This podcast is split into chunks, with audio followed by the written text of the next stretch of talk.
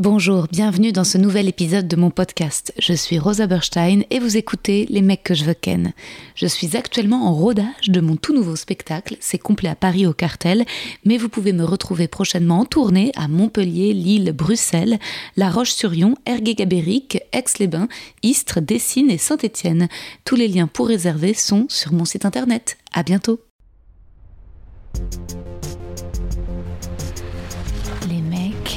Les mecs, les mecs que je veux ken.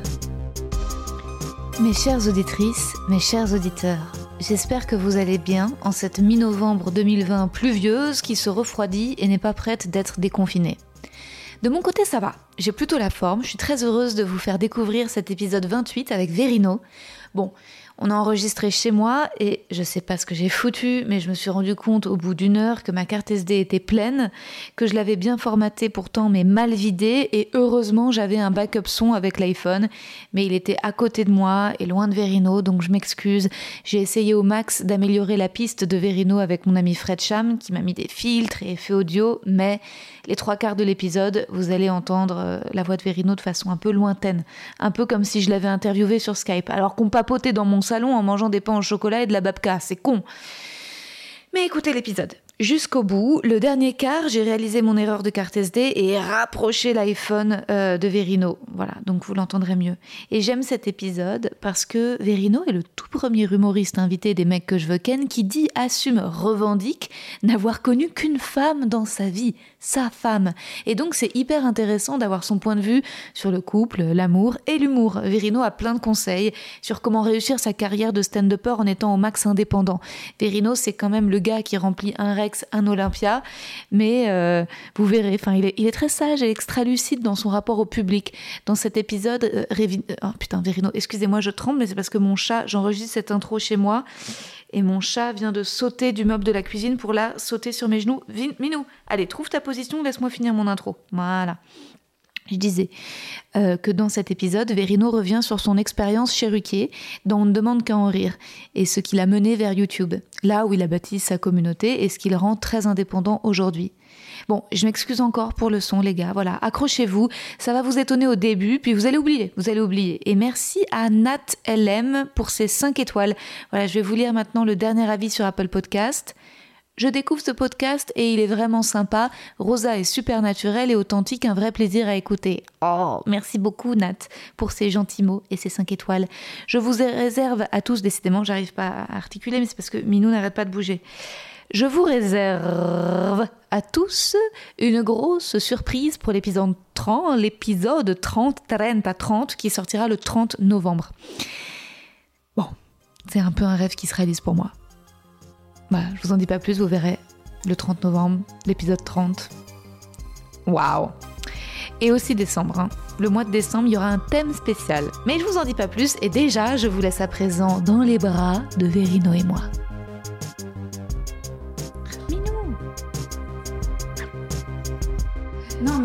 Ça, c'est moi, je trouve. Le luxe, je pense, ce serait d'alterner les deux. mon rêve, ce serait de rencontrer un homme hyper riche, qu'on ait euh, une résidence secondaire en genre proche de Paris, c'est-à-dire en fait en vrai Fontainebleau ce serait l'idéal ou Rambouillet en effet, pour pouvoir là en trois quarts d'heure être dans, la forêt. Et Vincennes, ok c'est cool, mais ça reste Paris quoi.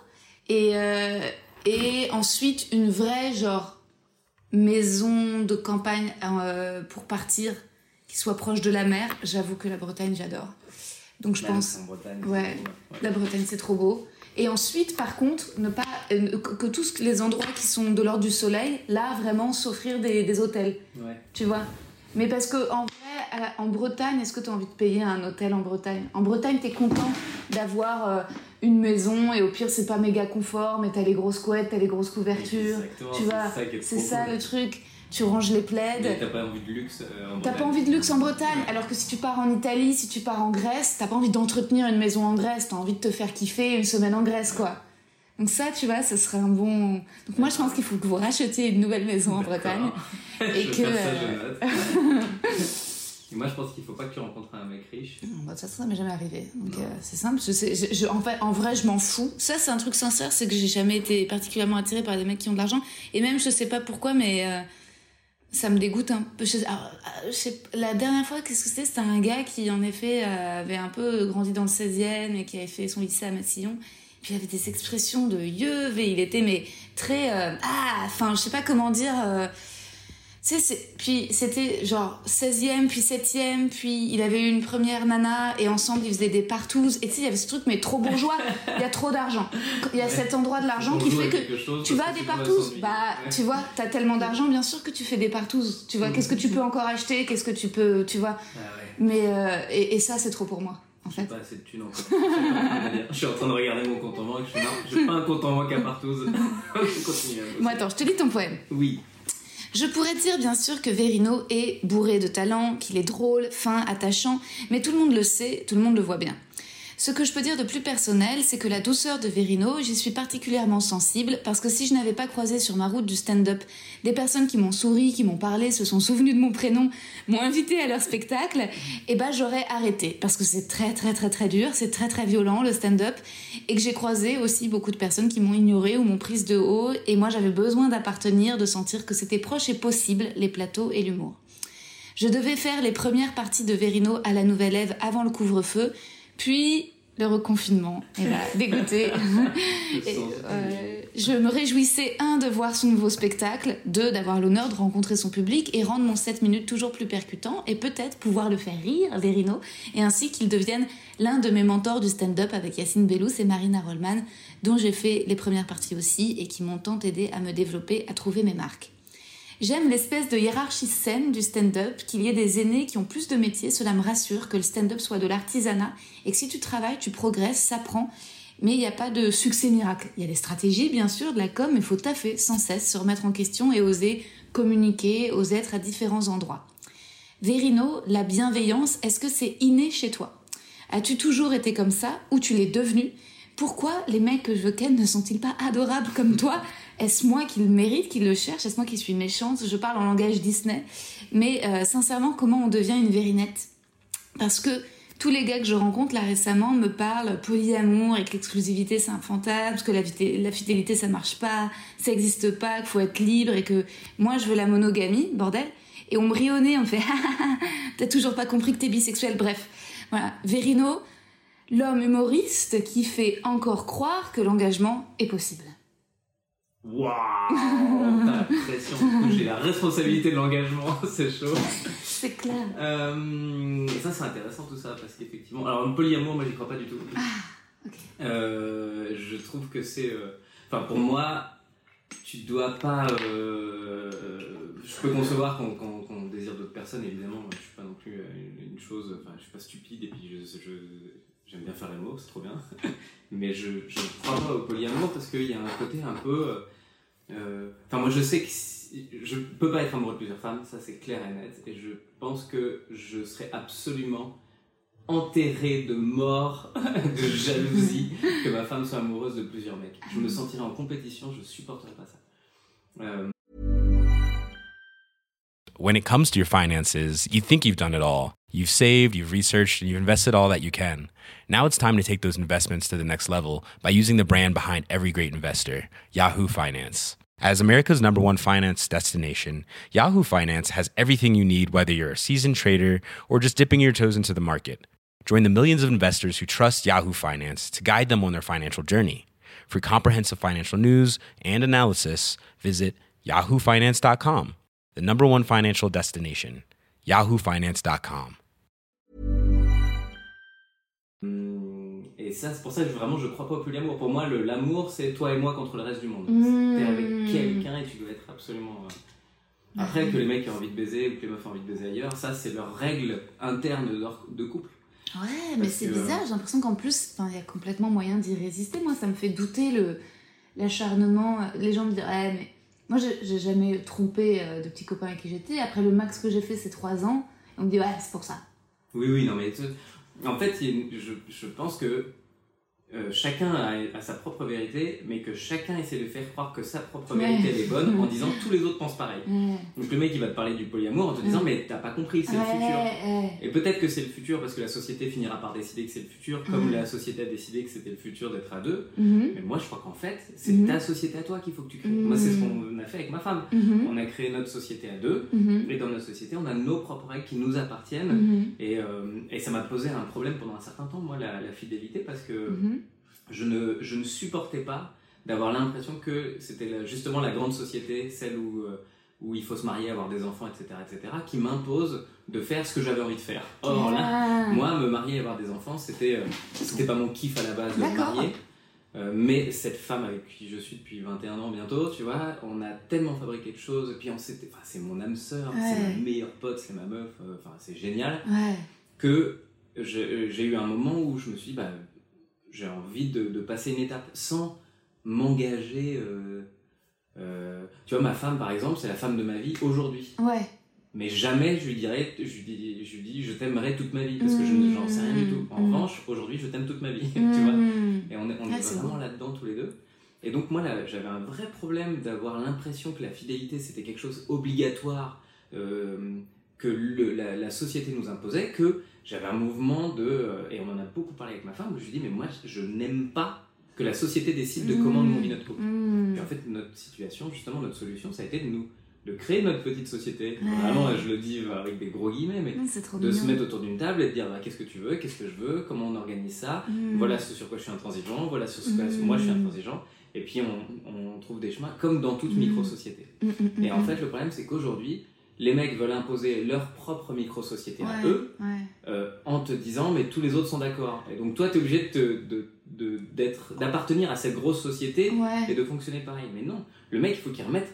Alors il a des envies et des, et des questionnements et des trucs, mais euh, quel que soit tout ça, à partir du moment où vous rentrez, vous, toi et lui, dans une relation, bah, c'est votre société qui prime. Ouais, et puis en fait, euh, j'ai l'impression que c'est euh, un- toujours un petit peu débile d'avoir, de, de savoir a priori déjà ce que tu veux. C'est-à-dire que de- là, ce que tu racontes Ouais. avec ta femme, c'est qu'en fait, c'est à- de ce que tu dis au fur et à mesure que vous avez compris et mis et discuté de ce que vous désiriez, c'est ça.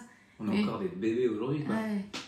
Non, on s'est rencontrés à 16 et 17 ans. Donc effectivement, euh, tu vois, on était des gamins de chez gamins. Et c'est la seule femme de ta vie? C'est un truc de dingue comme j'ai...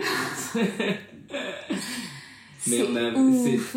Tu vois, c'est marrant parce que euh, le, le... Tu te souviens de cette chanson des L5 Toutes les femmes de Oui, oui, oui. En toi Bah. Ouais. Ouais, mais tu peux pas, je peux pas dire que, que Marion c'est la seule femme de ma vie tellement entre on a 17 ans et on en a 38 aujourd'hui, enfin, mais c'est mille femmes différentes que j'ai connues. J'ai connu une... Et puis même elle aussi, c'est pareil, elle a connu un gamin qui rêvait un jour de faire des blagues, elle a connu un mec qui savait même pas ce que c'était que le stand-up, qui a fini par en faire naturellement, puis qui a fini par... En fait, elle m'a connu, pas connu, elle m'a connu euh, euh, dépressif, enfin pas dépressif, mais, mais triste, euh, affronter des murs que j'arrivais pas à, à franchir. Puis elle m'a connu m'épanouir, et puis, et puis elle m'a accompagné là-dedans dans chaque seconde. C'est on est vraiment à deux sur chaque projet. Mmh. Donc elle a toujours été là. Vous étiez au lycée ensemble? Ouais, on n'était pas dans la même classe, mais on s'est rencontrés au lycée. ouais. Vous êtes rencontrés au lycée et tu te souviens de, de la première fois que vous êtes sortis ensemble, du premier euh, baiser échangé? Ah ouais, mais de ouf, mais c'est- euh, un. Truc. Bah, enfin, en fait, c'est très très simple de s'en Ouais. souvenir. Ah pas, ouais. pas comme si j'avais eu 14 ans avec qui ça s'était passé. Moi, c'est-à-dire, euh, cette fille-là, bah, déjà, déjà, je pense que j'ai de la chance de l'avoir rencontrée si tôt. C'est l'âge où tout est possible, où, Ouais. où tu tombes amoureux, Mais oui, où ouais. t'as un coup de foudre. Ouais, Aujourd'hui, moi, je, j'ai trop vécu pour Ouais. avoir un coup de foudre. ouais, je vois tout à fait ce que tu veux dire, le cœur vieillit, ouais. Ouais, ouais, ouais, ouais, c'est clair. Et ça veut pas dire que tu peux pas tomber amoureux, mais ça veut dire que tu as un peu d'expérience et que tu sais qu'il va y avoir une période d'écoute. Ouais, Tu sais qu'il va y avoir une période pas facile, tu sais qu'il va falloir que tu te fasses entendre, Ouais. tu sais qu'il va falloir que tu t'arrondisses les angles et tout ça. ouais. Nous, on savait pas. Donc on Oui, vu. puis, on- bah, et puis au moins vous avez pu formater un peu vos personnalités à deux. Moi, parfois, je me dis aujourd'hui, est-ce que genre, oh, j'arriverais à. Enfin, je dis pas que je suis une vieille fille, mais je me dis que je suis devenue tellement avec ton indépendante. chat sur les genoux, Ah, bah, franchement, a ouais. Ouais, c'est clair. Il je, je me suis habituée. Si, si je le mets pas sur mes genoux, il va nous faire chier pendant tout le- l'enregistrement. il va miauler, il va faire son intéressant. Mais, euh, mais oui, T'es euh, devenue tellement indépendante que euh, je sais pas si j'arriverai à remodifier mes habitudes. euh, ça n'a pas besoin. hein. Ouais. En fait, tu les modifieras naturellement. Oui. Enfin, je dis ça comme Ouais. si je savais quelque chose, mais en vrai, moi c'est pareil, je suis Ouais. tellement dépendant. C'est-à-dire, Ouais. si ma femme me quitte demain, je suis incapable de vivre autre chose comme relation. Je- Mm. Mais euh, oui et non. Mm. C'est-à-dire, je dis, je suis incapable d'eux, et en fait, ma relation, notre relation, elle évolue tellement au fil du temps. Je pense que ce qui manque aujourd'hui pour que les couples y tiennent, j'ai Mhm. l'impression que c'est juste euh, bah, de l'écoute, quoi. Juste, Mm. t'es pas obligé d'être d'accord, Mm. mais juste entendre ce que l'autre te dit euh, Mm. au quotidien. hein, je parle de tout, quoi. Euh, nous, euh, notre précédent gros chantier, c'était la charge mentale, par exemple. Euh, Elle avait l'impression d'en avoir beaucoup. bah, c'est même pas elle, hein. je pense que c'est moi qui ai réalisé qu'elle en avait beaucoup et qui est. enfin, j'ai me suis renseigné sur des trucs. euh, j'ai un parcours de féministe qui est grandi et puis donc euh, je fouille un peu plus pour essayer d'être un bon gars. Et quand je découvre qu'en fait, euh, bah ouais, il y a une charge mentale de dingue, alors elle me dit que non, j'ai toujours été.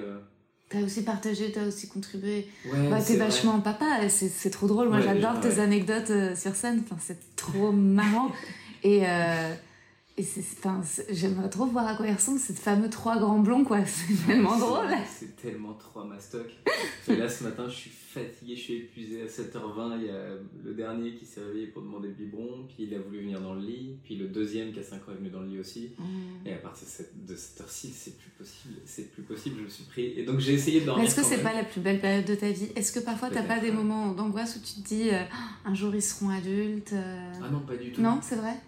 Non, parce que. euh, En fait, j'ai toujours l'impression que c'est toujours la me- meilleure période de ma vie. Quand je Mhm. regarde toutes mes étapes, Mm. Je sais pas, je t'imagine toi aussi au début de ton stand-up où, où tu te disais quelle galère, Mm. où euh, il faut comment ça se passe et tout Mm, ça. mm, Et en mm. fait, peut-être que maintenant tu regardes le truc en te disant, putain, c'était génial en fait. Ouais. Le Oui, c'est oui, c'est vrai que c'était. Oui, il y avait toujours quelque chose. C'est vrai qu'à chaque moment, il y a. euh, Enfin, moi, je suis contente de, de par exemple, d'avoir trouvé une, euh, enfin, pas une sagesse, mais un- une technique, enfin, ça- de moins souffrir des bides ou de pas tout remettre en question Ah quand il y a un bide ou tu vois. Ça, s'il y a que la pratique qui t'apporte ça. Ouais, ouais. Ouais, parce que euh, au début, euh, en fait, euh, ah, je voudrais rebondir sur un truc. Tu parlais de bienveillance tout Oui. à l'heure. D'où te vient cette bienveillance? Je crois qu'il y avait ça. Ouais. Et en fait, je crois que c'est une, une de mes clés de survie. Ok. c'est que euh, je réagis à ça par rapport au fait de- par rapport à ce que tu viens de dire sur le, le- ne plus souffrir des bides. Euh, je pense qu'il y a un moment où je regardais les gens, où je- ça n'a pas duré longtemps, mais où je pouvais regarder les gens et quand ils, quand ils bidaient, j'étais mal à l'aise et je trouvais ça important. Et Mm. que- à partir du moment où j'ai commencé à regarder les humoristes euh, euh, bider et, et simplifier ça en disant bon, on s'en fout, on est là pour Mhm. bosser, Mhm. Et ben ça m'a déclenché quelque chose, euh, ça m'a. C'est là que j'ai commencé à devenir vraiment euh, bienveillant parce qu'en Mm. fait, on s'en bat les couilles. Mm. vraiment d'une force totale. Mhm. Et à partir du moment où j'ai regardé les gens en me disant, mais on s'en fout, Mhm. et ben j'ai imaginé que les gens commençaient à se dire la même chose quand moi je faisais les bides. Mhm. Et c'est pour ça que j'assume tout à fait sans aucun problème des bides, y compris dans mes vidéos. Je fais une vidéo par semaine, tu sais, sur Ouais, YouTube. bien sûr. Et c'est en public, bah, quand la vanne elle marche pas, elle marche pas quoi. Ouais. Et elle marche pas, bah, ça veut dire quoi? Ça veut dire qu'elle était mauvaise, non? Ça veut Bah dire après, en plus, euh, en même temps, oui, comme tu te, tu te renouvelles tellement de semaine en semaine, enfin, c'est une écriture euh, que c'est euh. obligatoire, que enfin, c'est tellement vite. D'ailleurs, c'est impressionnant cette fréquence. euh, Bah écoute, ouais, je crois que. Je crois que c'est le seul truc sur lequel. Alors moi, moi ça m'impressionne. Ouais. Je crois pas que ça impressionne grand monde. J'ai Ah, l'impression si, que ça- bah. Il y a un truc un peu de. Bon, ça se fait, c'est comme ça. Chaque semaine, une vidéo qui sort. Moi, je, moi je, quand je regarde les trucs, là, ça fait euh, du coup depuis tous les confinements que j'ai pas eu l'occasion d'en faire. Je, je me dis putain, quoi, ça va repartir. Mais ouais, ça, ça se trouve. Mais c'était, c'était, c'était énorme. D'ailleurs, peut-être que même le confinement, d'une certaine manière, ça t'a permis de faire un break. euh, de, Ouais. de Moi, j'en fais toujours un du coup en juillet-août. Ouais. Mais c'est vrai que là, mars dernier, j'étais vraiment épuisé. Ah ouais. 200 vidéos, quoi. Ah, mais c'est énorme. 200 vidéos et je me suis piqué à moi-même une blague. je le savais pas, mais il y a un gars qui m'a envoyé un mail en disant Bah, regarde, ta, ta vanne que t'as faite là, tu l'as déjà fait dans l'épisode 84. Ah ouais? Je regarde, oh. effectivement. Oh, putain, mais c'était un méga méga fan parce Ouais. que euh, c'est c'est plutôt chouette qu'il ait cette fidélité.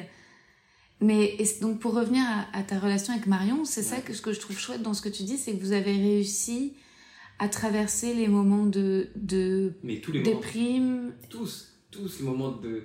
En fait, euh, euh, on a une impression, euh, évidemment, j'étale jamais ma vie privée euh, au-delà de ce qui est marrant, Ouais. tu vois. Mais euh, un couple, enfin. quand je disais à la sortie de ton truc, quand je dois endosser la responsabilité du couple qui fonctionne, Ouais. en fait, elle est, elle est hyper dure cette responsabilité-là parce que tu as envie de crier à tout le monde que mon couple il est pas parfait. Mm. Mon couple il est parfait parce qu'il est pas parfait. En fait. Mais ça a jamais été facile quoi. Mm, C'est un. mm, mm, mm. Enfin, je dis ça, c'est un mensonge aussi parce qu'en vrai, on s'est pas engueulé de tout le confinement. On s'est pas engueulé de, de nos 21 ans, on s'engueule jamais. Mais on s'engueule jamais parce que on, parce que on est euh, deux personnes vraiment à l'écoute. J'ai l'impression que quand il y en a un qui, qui va mal, l'autre, avant de re- revenir puncher de l'autre côté pour se battre, va laisser passer le truc et revenir en disant Bon, visiblement, il y a quelque chose qui va pas. Et il va falloir qu'on en parle parce que là, ta réaction, moi, elle me bloque aussi. Et donc, ça va pas. Quoi. Mm. Et donc, on est très, très. euh, Très protecteur, très attentionné l'un Ouais. vis-à-vis de l'autre. Et puis, on, En- se, on se laisse le droit à l'erreur, en fait. En fait, c'est- c'est c'est- c'est un peu comme deux meilleurs amis C'est qui, vrai, qui baise. ouais, qui C'est baisent. Mais c'est ça qui est très C'est difficile. C'est En fait, c'est le rêve, mais le problème, c'est que euh, hmm, c'est c'est de baiser parce que même moi, ma petite relation de trois ans où tu vois, Ouais. c'est c'est pas long, mais est-ce que, est que j'avais toujours envie et pourtant j'ai eu l'impression quand même de qu'à un moment, euh, l'amitié euh, supplantait l'attirance sexuelle. Alors, pour moi, Ouais. là, euh, évidemment, on a passé ces étapes-là. Ouais, mais c'est pas grave. Mais alors, déjà, c'est pas grave. Déjà, il y a des moments où peut-être t'as moins envie. Et Ouais. Ça, faut l'accepter. Ouais. Ah Ouais. tu kiffes moins. Et peut-être même que si tu lui dis, il va te dire la même chose. Hein. Ouais, dire, ouais, c'est pareil Et le, rien que le fait de le dire, moi ça m'est arrivé déjà de lui dire écoute là en ce moment je sais pas. Et de ouais, retrouver l'envie. Ouais, d'un coup, t'as juste ton cerveau qui est reptilien qui se réveille, bon en fait si ça va. Et en fait il y a plein de choses comme ça où je pense que notre désir, déjà c'est une machine très compliquée de désir, Ouais. et à mon avis il peut être simplement bloqué par le fait que tu te demandes si tu désires l'autre. Ouais. Et juste le fait de mettre le doigt dessus et de dire bah je crois qu'en ce moment je te désire pas, en Ouais. fait, ça simplifie un truc. Tu vois comment l'autre le reçoit aussi parce que on est quand même dans une société de pression. C'est-à-dire que Mm. non seulement il faut que l'autre te désire, il faut que toi euh, tu désires l'autre. Si t'es pas assez performant pour désirer l'autre correctement, faut pas t'étonner que l'autre il se sente pas désiré et que du coup, en fait, on est que dans une société de consommation. Ouais, c'est clair. On faut, faut- moi, notre couple, j'essaye, on essaye au quotidien de le sortir de ce C'est ce, de que consommation. dit, euh, c'est ce que dit Blanche Gardin, qu'elle est heureuse de pas être un homme parce que genre, elle détesterait devoir bander. Oh là, quelle horreur. Et c'est vrai que putain, la pression de bander, ouais, j'avoue que c'est ça qui est un peu, euh, un peu Et- compliqué, ouais. Je pense que tu as l'impression de bander à partir du moment où tu te poses des questions euh, bizarrement à fond sur le désir de l'autre, sur euh, Hmm. comment, de quoi tu as l'air, qu'est-ce que tu représentes. Enfin, il y a un truc. moi, j'ai jamais eu de problème érectile. Et c'est un truc. et je pense que c'est dû au fait que simplement, ma femme ne me regarde pas comme un objet qui doit la satisfaire. Hmm. Et en fait, on se. on c'est se- toujours un heureux hasard. Ouais, c'est beau. en fait, on- comment on travaille.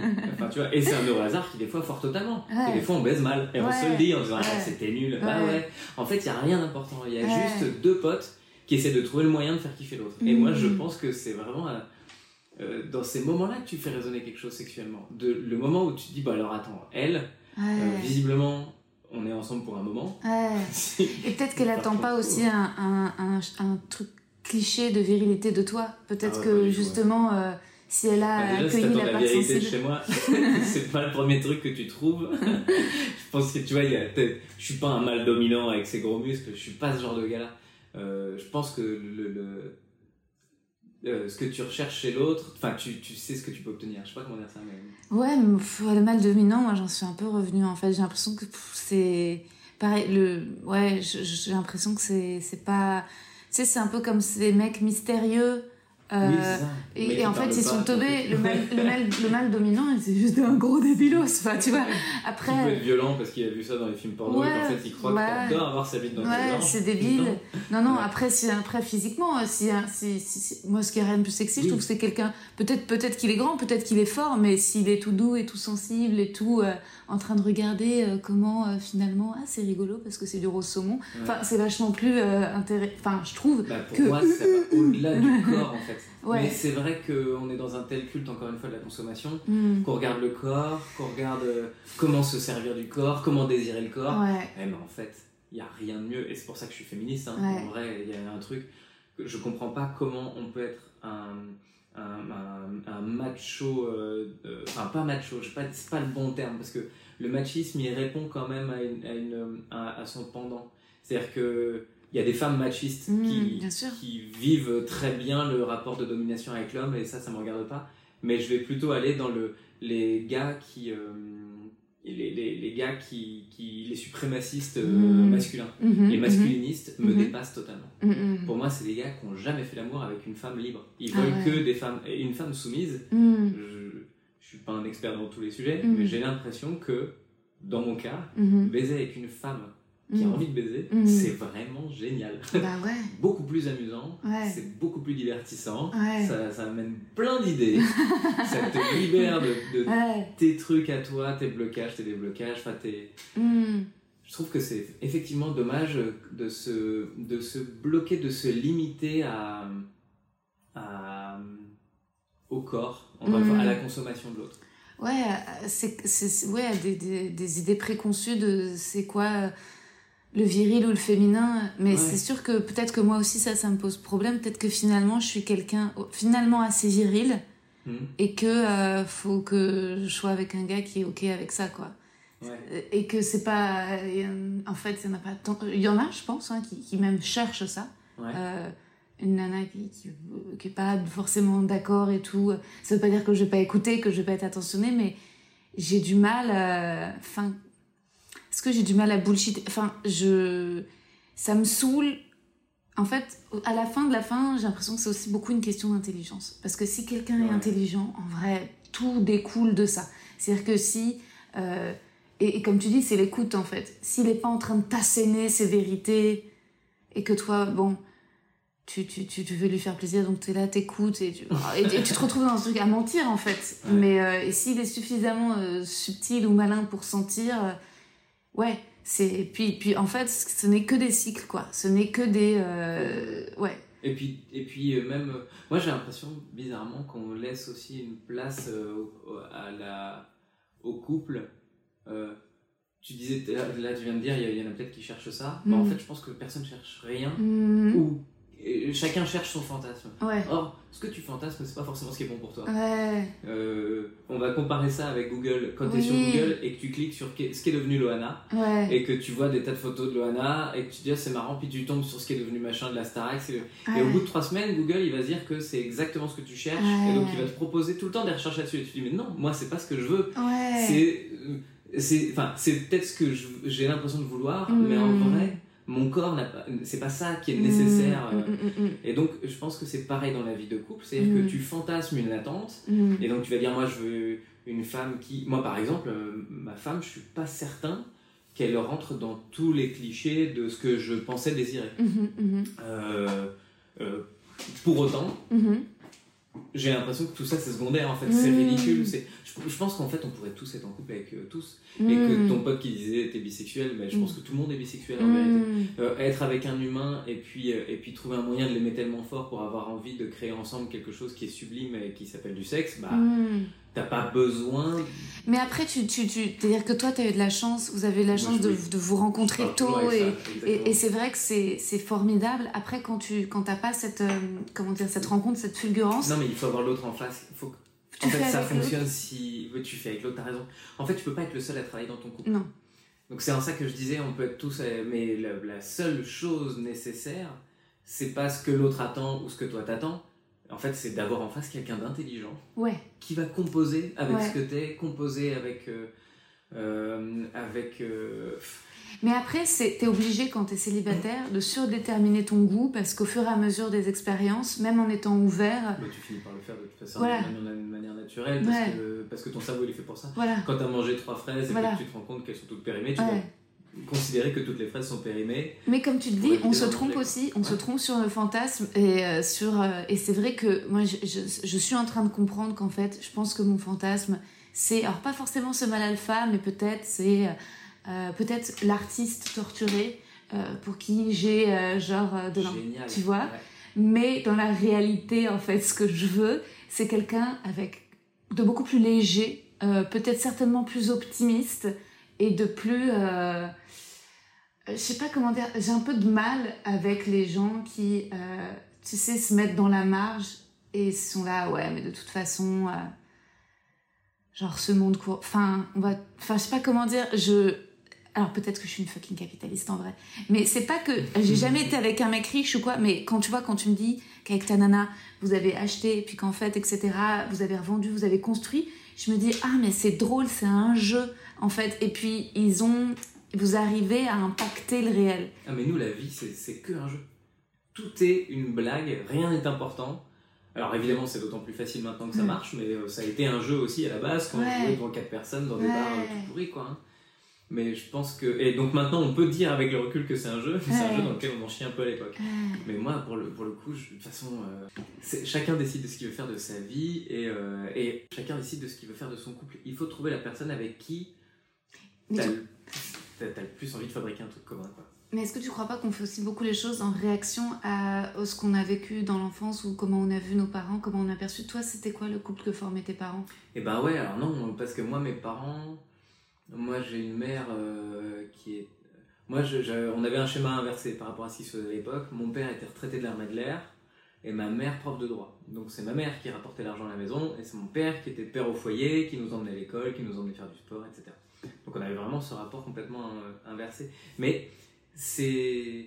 faut prendre moi, ma, ma relation avec ma femme. euh, avec beaucoup de pincettes parce que vraiment on s'est rencontrés à 17 ans quoi. Enfin moi je venais d'avoir 17 ans et elle elle, elle allait sur ses 17 euh, l'année d'après. Donc on était vraiment on était des gamins. Donc Hmm. bizarrement notre le passé moi Mhm. mes souvenirs d'enfance le, le, le repère de couple que j'ai c'est pas tant mes parents quoi. Oui, je, je les ai vus évoluer et puis euh, et puis euh, je savais juste qu'ils étaient pas amoureux, ils ont fini par se séparer.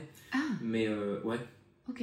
j'ai senti très vite qu'en fait ils étaient pas amoureux. Et quand ils ont divorcé quand j'avais 17 ans euh, justement quand j'ai rencontré Marion et qu'ils m'ont dit bon bah voilà nous euh, c'est pour vous qu'on est restés ensemble. T'as envie de dire bah fallait vous casser avant. C'est fou quand même que tes parents Que- se séparent l'année où tu rencontres Marion.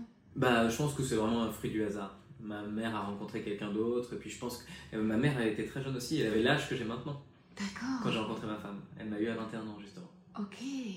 c'est assez curieux d'avoir des souvenirs très précis de ses parents de quand ils ont l'âge de que t'as maintenant Ouais. je sais pas combien quel âge ont tes parents toi mais euh, Bah là, moi, ils ont la soixantaine, mais euh, bientôt, je vais avoir l'âge que ma mère avait quand elle m'a eu. Et ouais, Ouais. c'est un peu chelou. ouais Mais attends, donc tes parents, euh, donc l'année de tes 17 ans, se séparent. Ouais. Et... Ta mère rencontre à 38 ans un nouvel homme. C'est elle Ouais, qui quitte ça. ton père. Exactement. Ok. Et donc, et... mais bon, voilà, ça n'a pas été Ça un traumatisme ça- ça a pas du tout été un traumatisme, ouais Non, pas du tout. Ça m'a un peu foutu un coup de pied au cul parce qu'ils m'ont foutu à la porte. Ok. Euh, pas À 17 méchamment, mais juste, bah non, il n'y a plus de place, quoi. Enfin, chacun va prendre son appart. Ok. Tu voudrais aller chez papa ou chez maman ou te démerder tout seul, ce serait vraiment pas mal. Et puis. euh, Oh, Waouh. Ok. Ouais. Mais encore avec le recul, franchement, j'ai même pas l'impression de. Bah, c'est peut-être un cadeau qu'ils t'ont fait, mais c'est certainement ce qui a peut-être aussi accéléré euh, ton engagement avec Marion. Bah ouais, parce qu'on s'est très vite installés ensemble. Tu vois, à 18 ans, on habitait ensemble, par exemple. Bah oui. mais c'est- question logistique, c'était vachement plus simple. Mais, mais ça, tu vois, c'est marrant. Je pense qu'il y, a- il y a des études là-dessus qui est que quand tu quand as une instabilité, euh, euh, quand tu sens une instabilité ou tout d'un coup tu, tu, tu vas toi-même créer ta stabilité. Ouais. Euh, moi, c'est plutôt l'inverse justement. C'est que le, le noyau familial était tellement fusionnel. J'ai tellement vu. Déjà, il y a un idéal d'avoir vu mes parents s'aimer autant. Euh, me met... C'est pas que ça me met une pression, c'est mais que. des fois, ça m'angoisse aussi pour mes enfants. Ouais. Ben ouais. Parce que, en effet, pour tes enfants, je te le dis, ça va pas être facile, qui est que c'est pas évident, euh, Mais soit coup, on dans en la... avec eux. Ouais, on d'accord. On leur dit que c'est pas magique. euh, on, Ouais. on leur dit, enfin, tu vois. que c'est pas que c'est pas toujours comme ça. Après, euh, je les ai vus se finir par se séparer. Mhm. Ça, pour le coup, ça a été un gros euh, traumatisme. ben dur, mais, euh, mais mais même après s'être séparés, ils étaient encore très. euh, je suis très très très proche de mes parents, et je me demande si. euh, Ouais, c'est pas aussi un truc qui m'éloigne des hommes et de, du couple ou d'un truc où je me dis en fait c'est comme si j'étais déjà tellement protégée, aimée, encouragée. Enfin en vrai si j'ai mes parents Mm. euh, chacun tous les jours au téléphone, plus mon chat, à la fin de la journée genre trop le temps. j'ai plus de temps puis j'ai genre j'ai plus tellement besoin, je reçois tellement Ouais. euh, d'affection ou euh, et même de vrai. complicité de leur part et ils sont au courant de tout, je partage beaucoup beaucoup beaucoup avec eux. Ils en peuvent plus, c'est eux qui vont nous virer. Non, ils sont- ta gueule Au contraire, ils sont un peu. Ah en- euh, ils- moi, c'est moi qui fais mon travail en psychanalyse de Ouais. trouver la bonne distance vis-à-vis d'eux pour les laisser gérer leur vie. Je pense qu'eux, ils avaient, ils ont ils m'ont beaucoup euh, surinvesti en termes. Donc, Ouais. euh, donc euh, je porte quand même pas mal. euh, tu- et c'est lourd, tu vois. Justement, et c'est lourd dans les, dans les échecs, quoi. Parce que Ah résultat, ouais. dès qu'il y a un truc super qui se passe, bah. il- ça se passe aussi pour eux, tu vois, ils, ils vivent un peu quand même à les travers échecs, moi. ils te Ouais. laissent toute seule dans Et les merde. échecs, sont un peu dégoûtés, sont un peu merde, qu'est-ce qui se passe Qu'est-ce que maintenant t'as merdé, Ouais, ouais, ouais. Pourquoi t'es nul Ouais, exactement. Ça, c'est vrai. Mon père est un peu, un peu comme ça. Et donc, résultat, ça, c'est le, le côté où, où la, la, la- peur de l'échec est très, très. Parce qu'il faut leur prouver, il faut euh, que. Ah ouais, ouais, alors que l'échec, ça fait tellement partie, heureusement. quoi. Tu peux lui dire hein, que notre métier, c'est d'être nul. hein. Si on était fort, euh, on serait pas du tout humoriste. hein, Et c'est... c'est vrai que toi, t'as fait Ruquier alors pendant toute une euh, Ah période. Ah bah oui, toi aussi, pendant Bah, deux semaines. Ouais, deux semaines. voilà, c'est ça, dit, ça s'est arrêté là. Ouais, non. Elle était pas facile votre place. Hein. Je trouve Non. que vous en êtes bien sortis tous les trois, mais je regardais l'émission et je me disais en fait c'est, je sais pas si c'est un bon exercice. Moi j'ai, j'ai, dé- j'ai détesté, c'est pas, c'est un bien grand mot, mais en vrai euh, euh, l'émission de Ruquier c'est ce qui m'a permis de me dire qu'en fait j'allais faire euh, des trucs sur YouTube. hein. C'est grâce à tout ça. euh, déjà première étape, j'étais pas heureux là-bas. Il fallait faire parce que je suis pas con, je suis adaptable et je suis capable de m'adapter à, à tous les trucs. Donc là, il fallait que je sois en télé. Bon bah il y a une émission qui propose des trucs où je peux y aller. Bon bah j'y vais. Je suis moyen. Enfin tu vois clairement, il y avait des gens qui tiraient très bien leur épingle du jeu. Euh, moi, je me trouvais médiocre. Après. Il y a beaucoup de gens qui me disent non mais c'était très bien. Oui Mhm. c'était très bien. Mais en vrai tu te dis pas waouh t'étais puissant. Hmm. Et nous, ce qui nous intéresse, c'est de trouver l'endroit où on sera puissant. Hmm. C'est de trouver le. Donc, toi, l'émission euh, de On est en direct, c'est pas l'endroit où tu seras la plus puissante. Bah, c'est pas grave, c'est-à-dire qu'il faut continuer à chercher. Euh, je vais prendre l'exemple de sa mère, par exemple, Mhm. que j'adore. Bah, sa mère, sur On ne demande qu'à rire, c'était l'endroit pile où ça tapait dans le mille. Hmm. Et bah, lui, c'était pour lui cette émission. Mm. Et depuis qu'il a plus cette émission, bah, il faut qu'il trouve d'autres endroits où s'exprimer. Et là, pour le coup, il est moins à l'aise. Donc je trouve qu'en fait chacun doit trouver le- le- l'endroit précis où il est génial. Et Mm. chacun est génial à un endroit précis. Tant que t'as pas trouvé ton endroit précis, bah, on dirait que t'es nul. Kian avant euh, bref, Mhm. euh, c'était pas Kian. Ouais. il était pas extraordinaire, il était pas. Vraiment, je trouvais. euh, Enfin, je c'est pas un, un Mhm. truc que je dis dans son dos, il le sait très bien. euh, C'était bien ce qu'il faisait, c'était chouette, mais euh, il y avait d'autres gars qui faisaient des, des choses aussi chouettes que ça sur scène, il n'y avait aucun problème. En revanche, je, je l'ai trouvé extraordinaire dans la série, bref. Euh, Hmm. parce qu'il avait trouvé exactement ce qu'il lui fallait. Quoi. Euh, on va prendre l'exemple de Kéron qui est euh, euh, extra puissant dans sa, sa manière de faire des spectacles. La première fois que je l'avais vu, c'était en 2008 ou 2009, euh, toutes ces impros, elles, je, je sais pas, j'ai dit, ah, moi il y a un truc, ça manque d'organisation, quoi. c'est un peu le bordel. Et puis effectivement, c'était le bordel. quoi. Et je l'ai revu deux ans plus tard où c'est encore plus le bordel, Hmm. mais du coup c'est génial. C'est là-dedans qu'il est bon, c'était dans le bordel. Donc il faut trouver ce pourquoi. euh, Ça, c'est étonnant. Ce que tu dis, c'est ce que Yacine m'avait dit un petit peu une fois où, euh, où je l'avais vu et je lui disais Ah, J'ai l'impression que c'est compliqué de parler de sexe, que parfois ça dérange, de sexualité. Et il m'a dit Bah, peut et je lui dis Je sais pas, peut-être qu'il faut que j'en parle moins. Il me fait Ou alors c'est certainement que t'en parles pas assez. Ouais.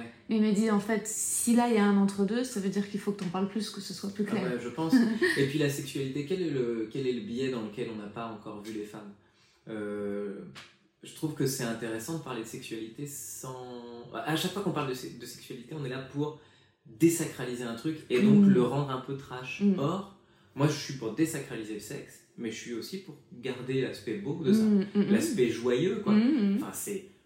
Je vois pas la différence entre deux adultes qui, qui font l'amour et qui s'éclatent dedans et deux gamins qui jouent au Playmobil. Pour moi, on est dans la même dynamique. C'est juste que nos jeux ont changé, nos envies et nos désirs ont changé parce que on est au service de ce que demande notre corps, c'est-à-dire la reproduction. Mais euh, au début, on est au service de ce que nous demande notre corps, c'est-à-dire apprendre à gérer nos muscles. Donc c'est ça, à ça que sert le jeu. Et ensuite, le jeu, bah, il sert à se reproduire. C'est Mm. vraiment purement euh, humain et purement animal. Et je trouve qu'on on a sacralisé, bon, avec l'aide de l'Église évidemment, Mm. euh, l'acte sexuel et il faut faire ça devant Dieu. Puis on a désacralisé en mode, bah, là, tu fous ta bite n'importe où.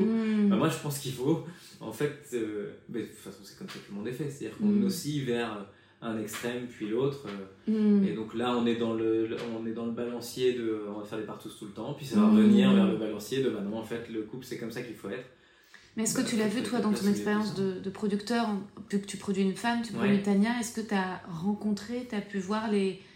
En effet, dans le milieu de l'humour, euh, un, comme un, un truc Une bizarre vers les. Ouais, une évolution, et, et en même temps, j'ai l'impression, est-ce que. euh, ça reste compliqué. C'est-à-dire que c'est. D'être une femme en humour Ouais. Ou de parler euh, de. Bah moi je pensais que, tu vois, justement, Blanche Gardin, que j'admire incroyablement, elle avait Ouais, ouvert les portes, ouvert une voie, permis... Et pas vraiment, en fait. Mais non, Euh, mais tu sais que c'est ça, c'est ça qui est génial. Euh, c'est qu'en fait, euh, t'es pas dépendante de quelqu'un d'autre. En soi, comme tu dis, c'est compliqué d'être une femme, et il y a un moment. Si ça pue, c'est la laine de mon chat. hein. C'est Oui, il bien fait sûr. sa toilette. Allez, j'y vais. je sens rien d'ici. Euh, et j'ai plus de goût, enfin, je sais pas pourquoi. Euh, donc, je pense en fait. Euh, être une femme, c'est plus compliqué, d'accord. Il y a un moment où être un noir, c'était plus compliqué. Mhm. Et au final, qu'est-ce qui s'est passé? Bah, Il y a 15 noirs qui ont commencé à prendre la parole et Mm. c'est c'est devenu évident. Mhm. Euh, moi, j'avais le problème inverse, c'est-à-dire que je suis un homme blanc, hétéro, euh, Marié. marié, normal. Bah, pour moi, ça a été un enfer de trouver quelque chose. En fait, je pense que chacun Ouais. sa complexité. Et c'est justement de ta complexité n'est quelque chose. Mhm. Tania, euh, quand je l'ai rencontrée, c'était. Bon, je l'ai rencontrée, on se connaît depuis 2009-10. Mhm. Euh, mais que je l'ai re-rencontrée, on va dire 2017, quand elle, est, elle venait faire mes premières parties. Euh, je la trouvais géniale et je la trouvais très dure. Mhm. Euh, sur scène, je- c'était ça mon truc. J'étais rentré, je suis rentré à la maison parce que c'est ma femme qui produit plus Tania que moi. Mhm. En gros, c'est elle qui bosse et c'est moi qui dis je produis Tania. Une belle société patriarcale. et euh, et euh, euh, bref, ce que je disais, c'est que vraiment, il y a une fille hyper intéressante, mais je la trouvais en, en force, quoi. Et pourquoi Mm. elle est en force? Parce qu'elle jouait au Paname, et au Paname, Mhm. le discours, elle n'avait pas encore suffisamment pris. Euh, Blanche, euh, avant de devenir Blanche Gardin, l'ultime géniale meuf Mhm, incroyable qui est mhm. bourrée de talent et qui est voilà, bah, elle était aussi l'incroyable femme bourrée de talent que les gens comprenaient pas. hein. Mhm. Et qui regardaient en disant mais pourquoi elle dit des trucs comme ça. En fait, je pense que Incroyable, donc toi t'as connu Blanche à ce moment-là? Parce que moi j'ai pas le recul, je suis Ouais. arrivée il y a un peu moins de 3 ça ans dans le très très stand-up. hein. Blanche, elle Ouais. en- alors il y a eu avant, avant 2015 Ouais. où là elle avait fait le Jamel Comedy Club euh, et que son personnage n'était pas du tout ce qu'elle est aujourd'hui. Et puis il y a 2015 où elle est arrivée avec une proposition qui était. De... Enfin, Mhm. tu te dis, ah oui, d'accord, voilà Blanche Gardin. Mhm. Et ben entre 2015 et 2017, on va dire, le moment où elle a vraiment pris de l'ampleur, Mhm. bah, il y a des gens qui connaissaient pas quoi. Et euh, je l'ai vu jouer plein de fois devant des publics qui se disaient, mais euh, quel est ce discours, quel est ce personnage. On- Et aujourd'hui, bah, ça prend plein de place, mais. En fait, euh, à chaque fois qu'il y a quelque chose de neuf, Mm. il y a- il y, a, un temps d'adaptation. Et Mm. moi, je, c'est, même le credo de ma carrière. Je me suis Mm. toujours dit, en fait, tu finiras par, euh, par exister. Enfin, il n'y a aucun Mm. problème. J'ai, j'ai jamais été très intéressant comme gars, sur mon exemple à moi, prenons-le. Je ne suis pas intéressant pour un producteur. Je suis un gars normal, euh, voilà, j'ai rien de différenciant.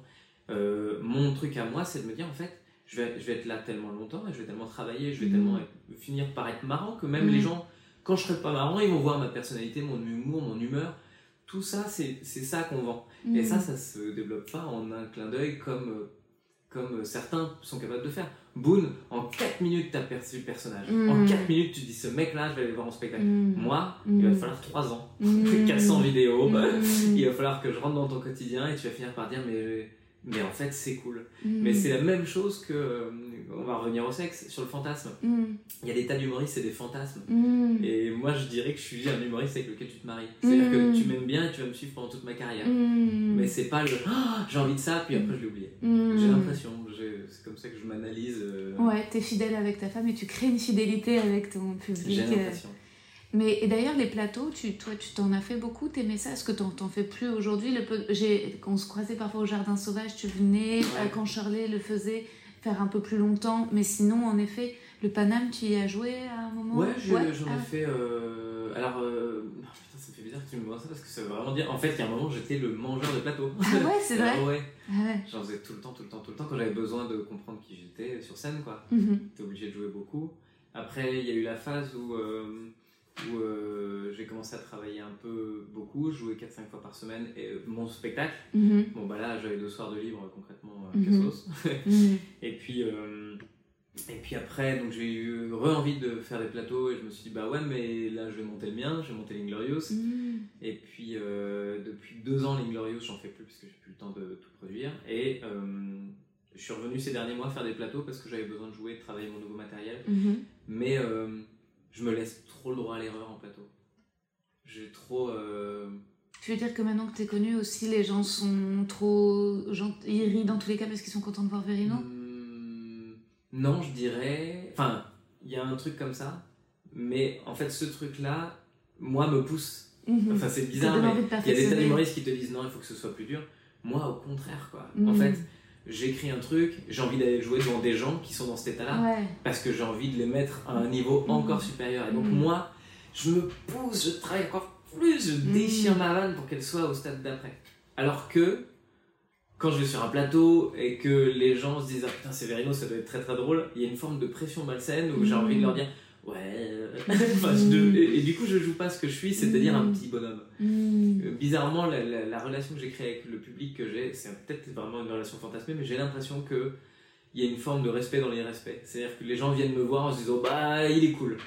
Et donc enfin j'ai énormément d'occasions dans la salle où les gens font des remarques sur ce- les trucs que je dis et on rentre dans des débats et on discute Oui, je me souviens quand j'ai vu ton spectacle au Grand Point Virgule, il y a une proximité, euh, alors que pourtant, enfin, t'es très, on parlait de puissance, t'es très très puissant dans ton spectacle, t'es hyper, euh, enfin, un- il y a énormément d'énergie, de, enfin, physiquement, euh, t'es là, quoi. Tu veux dire, euh, tu, tu mouilles les chemises.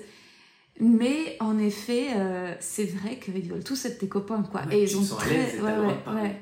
Oui, oui, c'est pas, c'est pas un rapport de, un rapport de peur. euh, c'est bizarre parce que moi aussi, je crois que c'est un peu ce qui est en train de se passer. euh, moi, je, je, je, suis arrivée dans le stand-up en me disant, ouais, je vais chercher un truc un peu justement. un peu très- de hauteur Ouais, à la Gaspard Proust, où je les méprise, etc.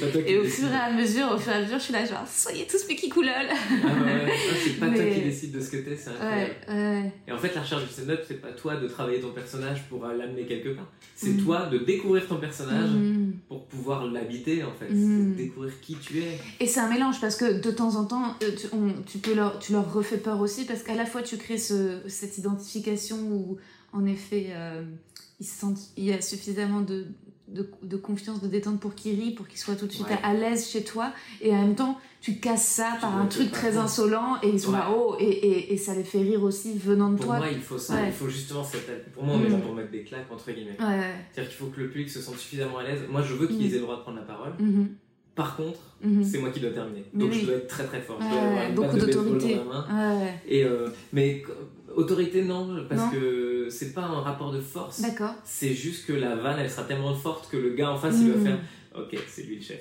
Enfin, Mhm. ok, bah, je suis dans ton équipe. Je suis... Moi, j'ai jamais planté quelqu'un qui avait euh, qui était intervenu dans le spectacle. Euh, Bah oui, t'étais là au Montreuil Ouais. Comedy Club. Oui, j'étais Il y là. a quelqu'un qui était intervenu à propos du de la pâte à tartiner ou je sais plus quoi. Ouais, moi ça m'a fait chier. hein. Ça Ouais. m'a fait chier. En tant que public, ça m'a fait chier parce que je comprenais, je voyais, t'as fait une, une blague sur le Nutella qui, qui était très claire et très. euh, voilà, on voit tout de suite l'idée. Ouais. Putain de bobo qui était là, Nutella, il faut plus manger de Nutella. Et j'étais là, genre. Ouais. C'est le titre. Enfin, tu vois, tu vas pas prendre le risque de dire Nutella pour lui faire plaisir à elle et que, en fait, c'est quand même un tiers de salle qui comprennent pas parce qu'ils ont pas la thune d'acheter de la Exactement. quoi. Donc ça m'a Mais ce que je trouve couilles. génial Mais t'as super bien c'est réagi. du coup, on a la totale. Ah On a ouais. moi qui fais le truc, Ouais. elle qui remet en question, moi Ouais. qui dis j'entends ta remise en question. Et du coup, il y a une vraie discussion. Mais par contre, effectivement, faut Ah pas. euh, faut, faut pas rentrer en. Ah non, t'es pas rentré en... Non, mais c'était impressionnant. Moi, alors là, un jour, j'aimerais euh, être comme toi. Mais t'as eu un truc, euh, c'était euh, limite de moine Shaolin, quoi. C'est-à-dire que t'as accueilli l'intervention. Comme quand je discute dans la vie. Ouais.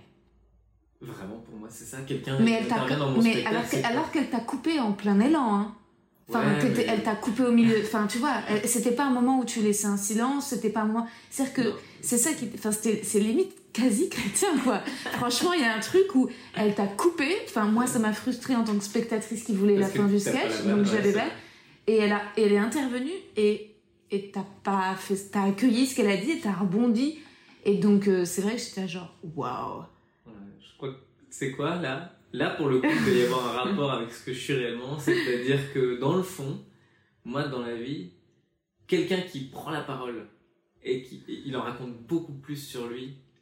Enfin, Euh, en fait, la réaction que t'as toi, t'as toi, c'est de te dire, mais l'autre, elle s'est permis de couper, de parler, de machin.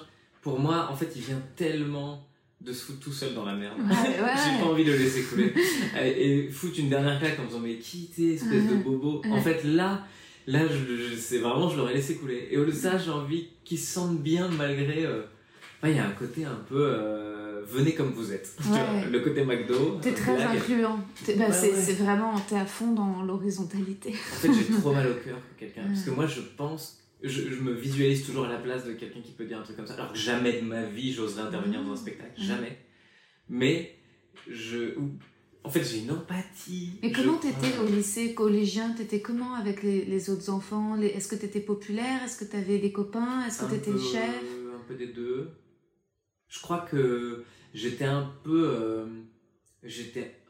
Je crois que j'ai mis du temps à comprendre que j'étais dans le groupe des gars à la mode, Ok. tu vois. Euh, mais j'avais rien à foutre dans le groupe des gars à la mode. C'est juste que j'étais marrant et qu'on se marrait bien. En fait, moi, vraiment, je voulais marrer tout le temps. J'allais à l'école uniquement pour ça. C'était mon unique objectif. Vraiment, euh, ça m'intéressait quoi. Mais t'as jamais été bully ou t'as jamais été dans le. Ouais. Bully, c'était, euh, à, à- à harceler ou à. Ah non. Mm. Mais euh, parce que j'ai un peu un ego là-dessus. Euh, je crois que je, suis- je crois que j'étais un gamin assez intelligent Mhm. euh, et que du coup je, je- je détestais le- une- le- un, pro- un rapport de force quelconque m'énervait. Mhm. Et donc, et, et je pense que c'est intéressant ça, le, le coup du rapport de force, je rentre jamais dedans, jamais. Mhm. Quand quelqu'un intervient comme ça, je veux pas lui faire croire qu'il m'a mis un coup. Et donc j'accueille son truc juste pour le aikido, tu vois. En fait, je suis jamais en rapport de force. Jamais, jamais, jamais, jamais. Et dès que quelqu'un rentre dans un conflit comme celui-là, je oui, très bien, t'as gagné. Et en fait, je, je, je ne supporte pas ça parce que, euh, parce que pour moi, ça, ça, parce que je vois ce que je déteste dans l'humain. Mhm. Euh, le- la volonté de dominer, quoi, tu vois. Mhm. Et euh, When it comes to your finances, you think you've done it all. You've saved, you've researched, and you've invested all that you can. Now it's time to take those investments to the next level by using the brand behind every great investor, Yahoo Finance. As America's number one finance destination, Yahoo Finance has everything you need, whether you're a seasoned trader or just dipping your toes into the market. Join the millions of investors who trust Yahoo Finance to guide them on their financial journey. For comprehensive financial news and analysis, visit yahoofinance.com, the number one financial destination, yahoofinance.com. et au fond de nous, je sais qu'on a tout ça, mais justement, moi, je l'annule.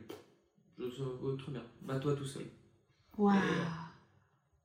C'est ouf. C'est intéressant ce que tu euh, ouais, Tu sais qu'il y a des gens, c'est genre ils travaillent toute leur vie sur eux-mêmes pour arriver à ça. hein.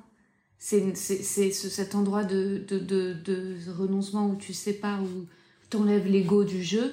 C'est des livres et des Mais ça- livres et des livres de. Ouais, mais c'est 20 ans de vie commune avec ma femme. Mm. Ma formation, c'est ça. Mm. C'est effectivement le moment où. euh, je pense qu'en fait, on a, on a eu des moments où tous les deux, on a dû se, justement faire ça. Euh, ne pas rentrer dans une domination quelconque l'un par rapport à l'autre. Mhm. Parce que euh, si tu veux que ton ego ait de la place, il faut que l'ego de l'autre ait de la place et il faut que. faut qu'au final, on n'en ait pas. Quoi. Et puis, Mm. à quoi, à quoi bon euh, C'est génial. Attends, Ouais. c'est trop bien. Je, je viens de voir en effet que ça fait 1h23 que je te retiens. Euh, Et- moi, ça et- me plaît totalement, c'est juste que j'ai reçu un texto de ma soeur. Ah, ok. regardé. Ah d'accord parce que je veux pas. te... c'est vrai que je parfois je suis tellement euh, dans le truc que je j'en oublie euh, mais euh, moi, j'espère juste que je parle pas trop. Non, c'est trop bien. non ce qui est très bizarre c'est que j'avais euh, ce qui est très bizarre c'est que j'avais formaté ma carte SD pourquoi elle me dit qu'elle est full heureusement j'ai le backup de l'iPhone heureusement qu'à chaque fois je fais deux euh, deux, deux trucs mais non mais après c'est bizarre ça me dit full et en fait ça sort quand même Ah oui.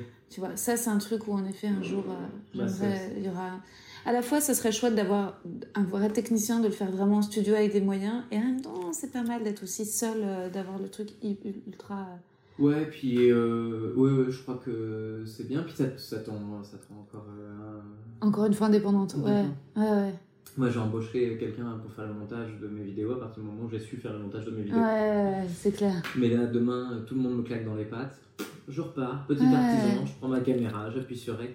C'est ça au début, hein. Ouais. Je dis aux gens, vous êtes prêts? Ouais, bon, je vais faire des vidéos. J'allais chercher ma caméra, je la posais sur le truc, j'appuyais sur Rec, je branchais avec l'écran. Et dis donc, Internet, cette semaine, machin, je rentrais chez moi, je mettais deux jours à monter ma vidéo, je la postais. Et je faisais euh, 400 vues. Hein.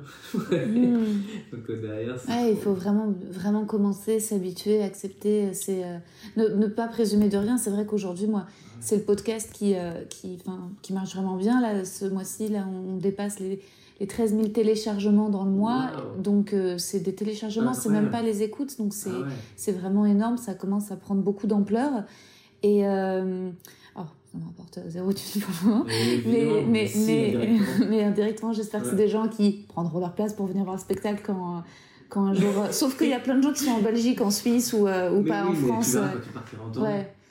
Mais, ça va être incroyable. et, et à la base, c'était une blague, c'est tu surtout vois. des gens qui Ouais. comprennent ton délire. Ah ouais, non, là, c'est sûr Pardon, que oui. euh, enfin, je te coupe, mais Ouais. c'est des Non, gens, non, bien sûr. quand tu vas les jouer vrai. devant eux, ils sont. euh, euh, on parle des gens acquis, mais les gens acquis qu'on veut pas avoir, c'est quand t'es Franck tu dis que c'est des. C'est les, c'est les anciens gens acquis. Quand Ouais. t'allais à la télé, et puis que du coup, il y avait Mm. 6 millions de personnes qui te voyaient euh, chez Drucker, et Ouais. que tu montais sur scène, et que dans les 6 millions, il y a la moitié de la salle qui était très contente, parce qu'ils Ouais. t'avaient vu à la télé. Ouais. Mais c'est pas ça que tu construis, toi. Mais tu oui. construis une communauté. C'est ça. Donc c'est des gens, les gens qui vont venir te voir, ils vont Ouais. t'aimer. Ça Ah veut ouais. pas dire qu'ils seront acquis bêtement. C'est-à-dire qu'ils ont été acquis parce que tu as mérité le, le fait qu'ils soient acquis. Mais oui, complètement. C'est ce que moi, je, c'est vrai que tout le monde me disait Ah, pourquoi t'as pas une chronique sur France Inter? Pourquoi t'as pas une chronique? Donc, résultat, j'ai, euh, je me suis mise à désirer à fond le fait d'avoir une chronique sur France Inter. Et bon, ça n'a pas lieu, ça se passe pas. Euh, Ils savent qu'ils je peux peut-être qu'un jour, mais au final, je me dis Est-ce que c'est pas l'histoire de la vie de En fait, quand tu veux trop un truc, et ben ça n'arrive pas. Moi j'aurais rêvé d'avoir une chronique sur France Inter, et puis si j'avais une chronique sur France Inter, j'aurais jamais foutu mes pieds sur YouTube. Ouais, Tout le temps c'est comme ça. ouais. En fait, euh, moi je me dis un truc euh, tout le temps, c'est qu'à partir du moment où on te contourne, c'est que tu n'es pas incontournable. Hmm. Le jour où tu es incontournable, tu auras une chronique sur France Inter en fait. Mm. Le jour où le mec de France Inter il dit on n'a pas le choix, Hmm. il nous faut Rosa Berstein, et ben voilà. Donc d'ici là, faut qu'on travaille. Et aujourd'hui, toi, tu, Faut veux toujours une chronique sur France Inter Non, surtout pas. Non. Non, j'adore le, le La liberté. Ouais. Et puis euh, au-delà de ça, je crois que c'est les meilleures conditions dans lesquelles me montrer. Enfin, c'est les conditions les meilleures pour moi. Hmm. Quand je, euh, pareil, euh, j'étais sur l'émission de. Enfin, j'ai fait partie des gens qui ont été castés pour le rôle qu'a eu, je sais plus qui, euh, chez euh, Ruquier euh, dans l'émission. Philippe Capdevière Ouais. Et donc ils m'ont appelé pour me proposer aussi de faire partie du truc. Et je leur ai dit, mais bon, les gars, j'en ai 200 des vidéos. Enfin, vous allez regarder, si je suis capable d'écrire sur le quotidien, vous pouvez. Enfin, sur le, Bah ouais. sur l'actu, Ouais. go quoi. Et, et au final, au final plus ça avançait, plus je me dis, mais je veux surtout pas aller là-bas. Parce que je vais aller là-bas, je vais être face à Laurent Requier. Alors oui, Laurent Requier, il est très bon en télé, j'ai bossé avec lui, c'est agréable de bosser avec lui.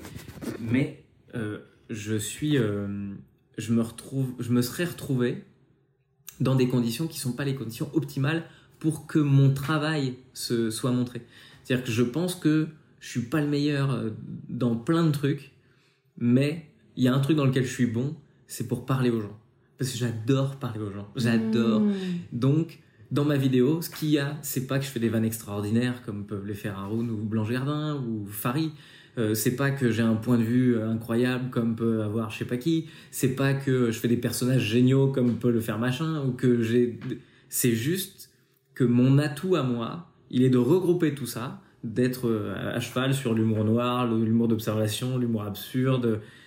Mais mon identité profonde, c'est que quand je parle à la caméra, on sent que je parle aux gens dans la salle. Et donc on sent mon envie et on sent... Donc ça, c'est les meilleures conditions pour montrer mon travail. Et donc, euh, donc euh, mon super pouvoir, il est là. Il faut avoir conscience d'où il est. Et vraiment, je serais allé chez Ruquier, j'aurais fait les mêmes blagues. Mais en fait, peut-être même que je, je les aurais moins bien faites parce que j'aurais pas eu autant euh, Les juste gens. cette confiance dans, le, dans les gens. Quoi. Mais ouais, c'est clair. Parce que la télé, j'ai l'impression de faire de la télé. Donc Ouais. je fais ce qu'on me demande, quoi. Faut faire de la télé, oui, bah, on va faire de la télé, ouais, faut regarder la caméra là, d'accord, très bien. Ouais. Là, ma- ma- mon truc, c'est moi qui monte sur scène. je, je suis le propre patron. Je viens de faire marrer les gens pendant une heure et demie, je leur dis on fait une vidéo, ils font ouais, ok, clic. enfin, c'est n'importe quoi. Ouais, c'est trop bien. C'est génial. Donc faut trouver, chacun doit trouver le truc dans lequel il s'éclate. Et peut-être que toi, en fait, ce, ce Mm. podcast-là, c'est bien plus qu'une chronique sur France Inter. Parce Mm. que, parce que voilà, moi je vois euh, quand j'étais chez Ruquier, on faisait euh, dans les meilleurs moments de l'émission un million de spectateurs. Mm. Sur le million de spectateurs, il y a peut-être 200 000 qui m'aimaient bien. Sur les 200 000 qui m'aimaient bien, il y en avait 40 000 qui étaient vraiment à se dire lui, il faut que j'aille le voir en spectacle. Sur les Mhm. 40 000 qui disaient vraiment, il faut que j'y aille, il y en a 20 000 qui sont allés sur internet pour voir les dates où je jouais. Et sur les 20 000, il y en a 300 qui ont trouvé des places, tu vois. Mm. Et euh, là, aujourd'hui, ben, quand je fais une vidéo, je fais 400 000 vues. Sur les 400 000 vues, il y a 400 000 personnes qui se disent qu'il faut qu'ils viennent. Il y a 400 000 qui vont chercher sur Internet. Il y a 400 000 qui prennent leur place. Enfin, tu vois, ça, C'est énorme. c'est tellement. Donc, le chiffre à la base, il a rien à voir, mais en vrai, on tape tellement précisément. Et surtout, encore une fois, c'est les spectateurs que j'aime. Moi, je, je suis là. Tu me demandais si c'était la meilleure période de ma vie en famille, j'en ai Ouais. aucune idée. mais en spectacle, c'est sûr et certain que oui, quoi. Ouais. C'est trop bien. Et cet amour des gens, c'est tu l'as tu, tu l'as toujours eu. Et c'est pas tu penses pas que ça c'est pour le coup quelque chose ni de ta mère ni de ton père. C'est quelque chose que tu as eu dans la cour d'école. C'est quelque chose tout seul. Ce, cette envie de connecter, cette envie de, de s'adresser, de d'inclure. euh, Bah, ce qui est fou, c'est que euh, elle est, elle est un peu paradoxale. Elle est sur deux, deux, deux, euh, deux pieds, ce truc-là. C'est-à-dire que euh, j'ai pas du tout souffert, souffert du confinement, par exemple. Mm. Je- ouais. J'ai aucun problème à être seul. Je Ouais. vis très très bien. J'ai pas de la déprime de l'artiste qui sort de scène et qui va à l'hôtel et qui est tout seul dans sa chambre d'hôtel. Mhm. J'adore la solitude. Mhm. Mhm. Mais quand je suis avec des gens, j'ai que ce soit bien fait. Donc j'adore être avec des gens et j'adore la solitude. Mais j'ai pas une boulimie de, ni de l'un ni de l'autre. Euh. Tu vois, quand, quand je suis remonté sur scène là au moment de la nouvelle Ève, euh. Euh, franchement, il y a un moment, je m'inquiétais dans mon écriture. Je me disais, mais en fait, je vais bien quoi. Ouais. J'ai pas du tout besoin de monter sur scène tous les soirs. hein. ma vie, elle est hyper cool. Franchement, si j'avais pas besoin de gagner ma vie, je suis bien à rien foutre. hein. Vraiment, tout va bien. Et je suis remonté sur scène et je suis sorti de là, je suis, je suis retourné à la maison et évidemment, j'en avais parlé avec ma femme de lui Ouais. dire, mais je crois que je crois que ça va tellement avec tout le monde, on est bien dans notre vie, tout ça. je- J'ai pas besoin. hein. Je remonte sur scène le premier soir. euh, euh, elle était là. Le deuxième, le troisième. Puis au bout du quatrième, quand on m'a annoncé que c'était la fin, je me suis dit, mais en fait, je suis dégoûté. En fait, ouais. c'est tellement bon. Ouais. Et c'est seulement, effectivement, j'en ai pas besoin. Comme j'ai pas besoin, j'ai besoin de rien, en mais fait. parce que c'est un, autre, un nouveau stade de ta carrière. Ça, c'est vrai que c'est encore un peu un tabou en France, mais les humoristes américains, ils en parlent vachement. euh, Les Kevin Hart, enfin, les gens qui, ça y est, ils ont accédé à la reconnaissance. Et Ouais. c'est pas la même énergie, ni la même loose, ni même financièrement que. En fait, c'est Chris Rock aussi de. Qu'est-ce que c'est d'être un humoriste aisé? Enfin, financièrement, Ouais. en fait, t'es là, mais t'as pas besoin. Et. Puis et t'es, très vite aisé. Parce que ton, enfin, ça dépend où est ton ambition, mais moi, j'ai jamais eu l'ambition d'être riche. hein. Hmm. Donc, je suis riche depuis très très longtemps. Quand tu Mm. regardes mon ambition à moi, qui était de me faire Mm. 1500 par mois, mon objectif c'était d'avoir un SMIC. je l'ai. Et puis, il y a des périodes où j'en ai beaucoup plus, des périodes où j'en ai beaucoup moins. Oui, mais t'en as quand même beaucoup plus que la plupart des autres humoristes. Mais c'est vrai que ce, ce, ce, ce stade, c'est pas, il n'a pas encore tout à fait été adressé dans l'humour français, ou alors Non, il avait été fait un peu maladroitement euh, par Gad Elmaleh éventuellement. Il a Mais oui, parce qu'en France, on a un rapport malsain à la thune. Ouais. Parce qu'en fait, euh, on se rêve tous très riches. Je pense qu'il y a quand même un truc. On a tous rêvé de gagner au loto. On a Mm. tous rêvé de. Qu'est-ce qu'on ferait avec 20 milliards de dollars Mm. Mais moi, je dépenserais de tout. Je serais un cinglé. Et en fait, je pense que. Mais de la même manière que. euh, un humoriste. Moi, je pense. Je, je lirais ça. Pour moi, c'est la même énergie qu'un humoriste qui se rêve euh, devenir star. Mm. En fait, il y a un moment, tu as un stade de star où ça suffit. Mm. Tu- moi, je, je- j'adore mon niveau de carrière. Je suis Mm. pas sûr d'avoir envie d'être plus connu que ça. Au niveau public, hein, je veux dire. euh, Bah, est-ce qu'on peut Euh. être plus connu? Est-ce que tu remplis un Rex? Oui, mais regarde, Gad Elmaleh, il marche pas dans la rue. Mm. Moi, je prends le métro hein, tous les jours, hein, Mm. et tout va bien, quoi. Mm. Enfin, quand je prends le taxi, c'est vraiment parce que j'ai la flemme et ça Ouais. m'arrache de prendre le taxi parce que je suis tout seul dans la bagnole et que j'ai l'impression de faire de la merde pour l'écologie. Ouais, ouais, ouais. Donc vraiment, je prends le métro, le RER, je suis avec ma roue, euh, machin.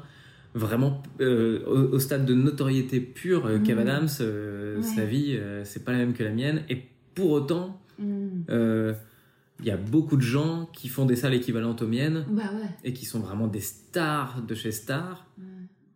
Donc en fait, j'ai le- le- les côtés positifs et pas les côtés négatifs. Ça bah me va très très bien. bien. Ouais, c'est très très très très bien. c'est trop cool. Ouais, c'est génial. Mais donc du coup, je pense que tu vois, je me serais, si on m'avait demandé au début de ma carrière euh, quel niveau je voudrais être, Mm. euh, jamais j'aurais pensé mon niveau aujourd'hui. Mm. Je me serais dit bah, enfin, j'ai envie de, j'ai envie d'obtenir quelque chose, j'ai envie d'aller. Mm. Puis en fait, il y a un niveau où tu dis non non non non stop. Ouais, en fait, j'ai exactement la dose de respect que je voulais. Ouais. Parce qu'on a toujours l'impression que l'humoriste cherche de, de l'amour. Moi, je Mm. pense qu'en vrai, je cherche du respect. hein. C'est ça qui m'intéresse, quoi. Juste la dose, juste les gens qui viennent te dire j'adore ce que vous faites, bravo, merci. Et qui sont. Et c'est lui votre fils euh, On est en train de faire les courses à. Intermarché. c'est votre fils, euh, il sort du yaourt, ouais. Eh, bien joué, gars. Ah. Mon fils, c'est vrai, merci. et ça, ça me plaît, euh, ça me plaît, euh, ça me plaît de ouf. Et je pense que c'est exactement ce rapport-là qu'on a avec l'argent. C'est-à-dire que tu t'imagines milliardaire, mais tu t'imagines pas qu'en fait, euh, obtenir euh, 15 000 balles de, de ta sueur, de ton front, c'est beaucoup plus payant que gagner 20 milliards euh, au loto. Quoi. Ouais. Je pense que je suis tellement heureux. Là, aujourd'hui, ma, ma richesse, elle est triple. C'est-à-dire que je gagne bien ma vie et ça, c'est chouette. Euh, j'ai en plus la chance, comme tu le disais, on est très intéressé avec ma femme sur nos investissements, sur ce qu'on fait. Donc, euh, on a aussi de la chance d'avoir un- une autre passion qui nous lie. Euh, c'est ça, c'est les appartes, quoi. Enfin, juste de résidence principale en résidence principale, se fabriquer notre nid. Bah, ça fait qu'aujourd'hui, on, a, en plus réussi à gagner de l'argent grâce à, à l'argent qu'on avait gagné. Enfin, c'est tout paradoxal, mais voilà, ça a augmenté.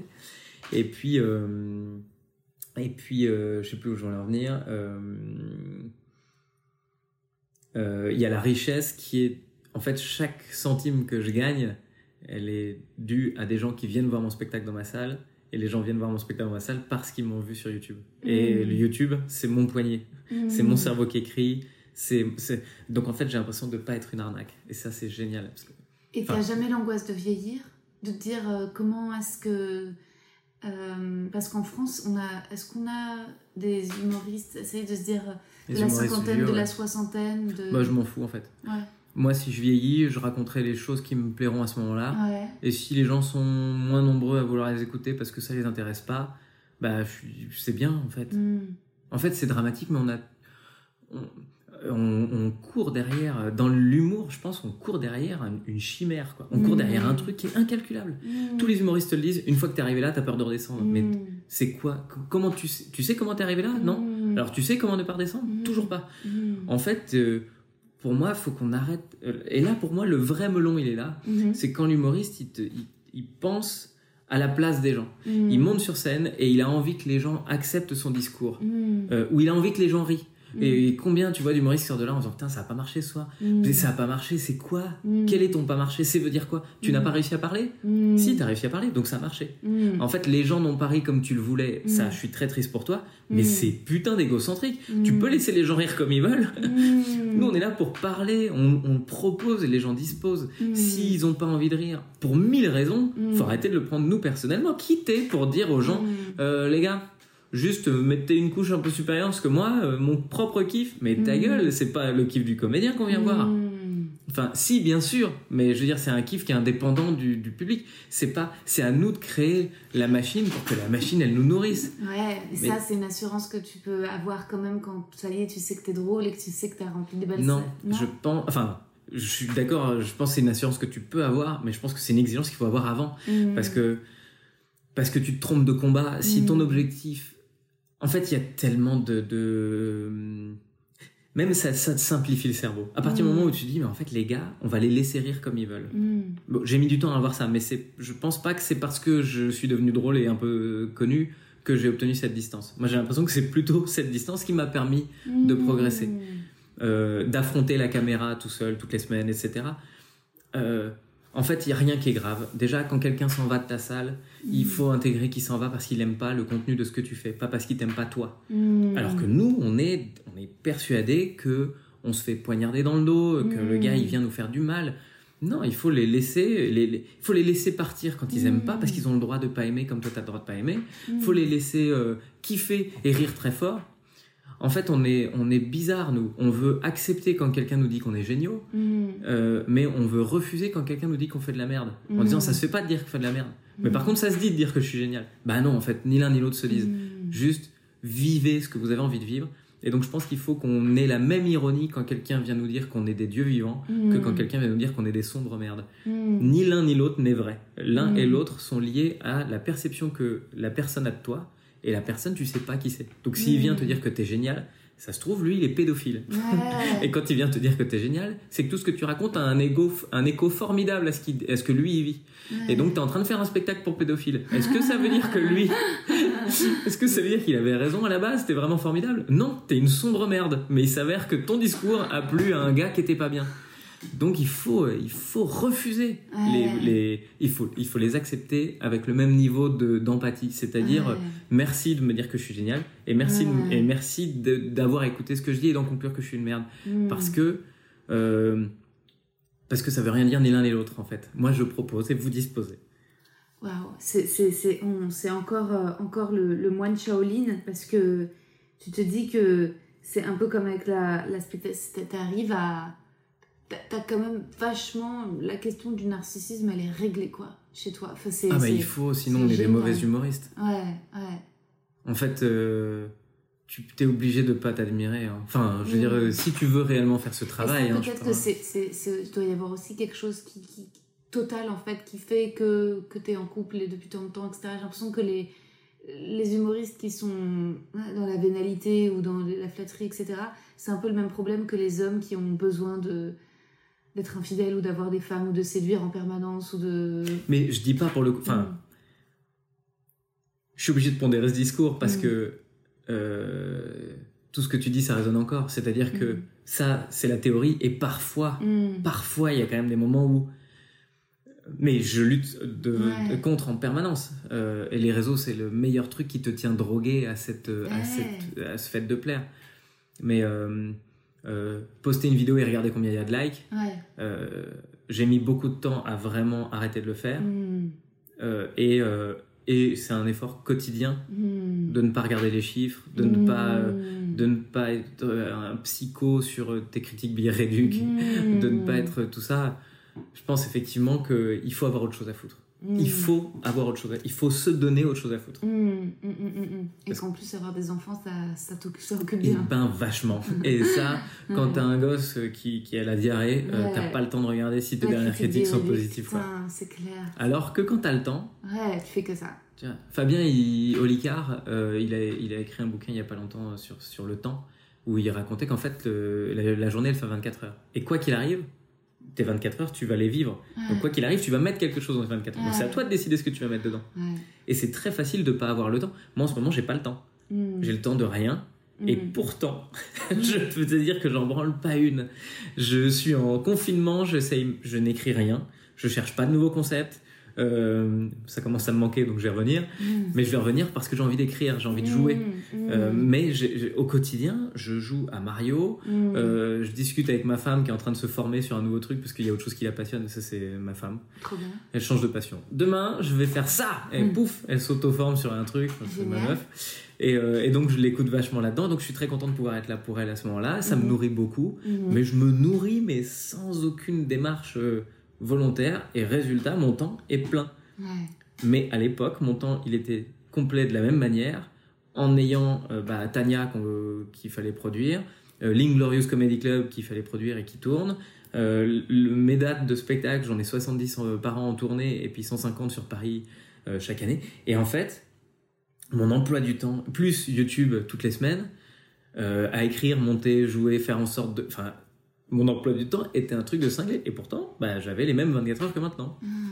Donc en fait, euh, c'est toi qui choisis quoi. Et, et encore au tout début de ma carrière, où je passais ma vie, je pense vraiment à mon avis, je pouvais passer une heure par jour sur Billet Réduc. Ouais. Euh, tout, con- tout confondu pour voir où t'en étais dans Ah tes bah critiques. ouais, ouais, ouais. Et donner une importance quelconque à, à Michel84 euh, qui dit que ton spectacle, euh, c'est une bouse, euh, une bouse incroyable. Et t'es là il a raison. Il a raison, Michel. Et il peut y en avoir 10 qui te disent que t'es génial. Tu te dis, ah, je sais pas. Et là aujourd'hui, d'ailleurs, sur Instagram, t'es es actif euh, Pas beaucoup. Non, Pas mais, assez, mais, ouais. mais ça fait classe en même temps. Moi, c'est mon addiction en ce moment, c'est Instagram. Je, là, j'ai je comprends addict. hein. J'y passe. La dernière fois que j'ai eu un décompte, ça, ça va te choquer, je vais te décevoir, je crois que tu ne pourras plus me parler de 7 heures par jour. oh la vache Mais alors, ça me déçoit c'est pas à du tout À d'abord. force de, de toutes les 30 secondes d'y aller, c'est-à-dire que c'est Ouais. jamais 7 heures en continu, mais c'est que, en fait, toutes les heures de Mais oui, tu checkes un truc. tu checkes un truc, tu regardes tu une tu où notification, es, et à la machin. fin, ça fait c'est un- 7 heures par jour. C'est une drogue. C'est un... c'est de la merde. C'est horrible cette merde. Et tu sais que moi, je me suis mis un truc euh, sur mon téléphone pour qu'au bout d'un quart d'heure, ça me dise euh, est-ce que tu veux. euh, Non, deux heures. Je mets deux heures de réseau par jour, tout confondu, et je suis obligé de Et redire. t'arrives à te Ouais. discipliner? Mais pas du tout. Non, Mais au moins, ouais. à chaque fois, je clique. Ouais. Et hum, Instagram, euh, ouais, enfin, je, souvent, hein, ma meuf, euh, je pense que je dois y passer. Bah attends, je vais regarder. Ah ouais, t'as le chiffre. Bah, je dois avoir les chiffres, à mon avis, ouais, sur. Euh, Mais- et en même temps, le temps que tu cherches, tu- c'est-à-dire que c'est le, le, le, le diable à tentation, mais pour la bonne raison. C'est-à-dire que euh, c'est aussi Instagram via le podcast qui me permet un jour de pouvoir trouver le public qui me rendra indépendante. Moi, j'ai pas trouvé euh, ça sur YouTube, mais pour le coup, je fais un peu grandir sur Insta, je fais des petites vidéos. Euh, donc, évidemment, la façon dont les vidéos sont reçues, et ben évidemment, je regarde les vues. Et moi, quand je dépasse les 2000 vues, je suis trop contente. Alors, Mais oui, t'as vu? 2h17 en moyenne Ah, mais C'est quotidienne. bien, putain, c'est pas beaucoup. sur ouais. euh, tout. et WhatsApp, WhatsApp compris. WhatsApp compris. Ah ouais, c'est génial. Mais. Enfin, non, c'est pas génial, hein, Bah, c'est déjà ouais. trop. hein. Mais tu sais que Ah c'est des drogues, ces trucs-là. c'est Tout est fait pour Ah que ouais. ton cerveau soit addict. Mais oui, c'est les de la couleurs. merde. euh, Mais c'est pas que de la merde en fait. C'est c'est- c'est-à-dire que c'est, c'est, c'est un mélange C'est des un deux. faux monde. C'est- oui, c'est un faux monde, mais euh, il y a aussi des vrais gens dessus et euh, il y a plein de. Mais c'est des vrais gens drogués, pareil que nous. Oui, mais il y a fait, plein tu de parles combats des- politiques qui se font sur Instagram, ça j'y crois vraiment, notamment Et tous les trucs de féministes et LGBT, etc. Le fait que euh, Angèle et Marie Papillon puissent afficher leur amour lesbien en plein air sur Insta, ça c'est une création d'Instagram. C'est-à-dire qu'à l'époque de Elle et de Madame Femina, etc., dire combien de personnes ont menti sur leur sexualité pendant tant d'années, attends, fait- je fais croire à tout le monde que je suis marié depuis 20 ans. alors qu'au final. Alors que je serais le premier nom à sortir sur MeToo. hein, tout suite. Mais, euh, et ça, tu vois, ce, ce- ce côté euh, LGBT euh, et les combats féministes aussi, via le podcast aussi, parce que c'est des trucs qui finalement n'étaient pas, ne ressortaient Ouais. pas des médias dominants. Oui, mais tu vois, justement, moi, ces médias-là, ils me passionnent. Ouais. Mais le média, les médias un peu. Underground. non, je dirais plutôt low-tech. C'est-à-dire. là, pour moi, Instagram, son objectif, c'est pas de faire en sorte euh, Ouais. que les messages lesbiens passent. Son objectif, c'est de faire en sorte que les gens s'intéressent aux messages lesbiens parce que comme ça, ils vont y passer du temps. Ouais. Et en fait, c'est ça que je trouve malsain. C'est que, au final, tout n'est que rentabilité tout le temps. Ouais. Et euh, euh, c'est pour ça que j'aime YouTube et que j'ai du mal à quitter YouTube. Ah ouais. C'est que on, on y reste pour regarder des vidéos plus longues, euh, on y va pour regarder quelque chose. Instagram, si ma vidéo je la poste au moment où t'es pas devant ton téléphone, tu la verras jamais quoi.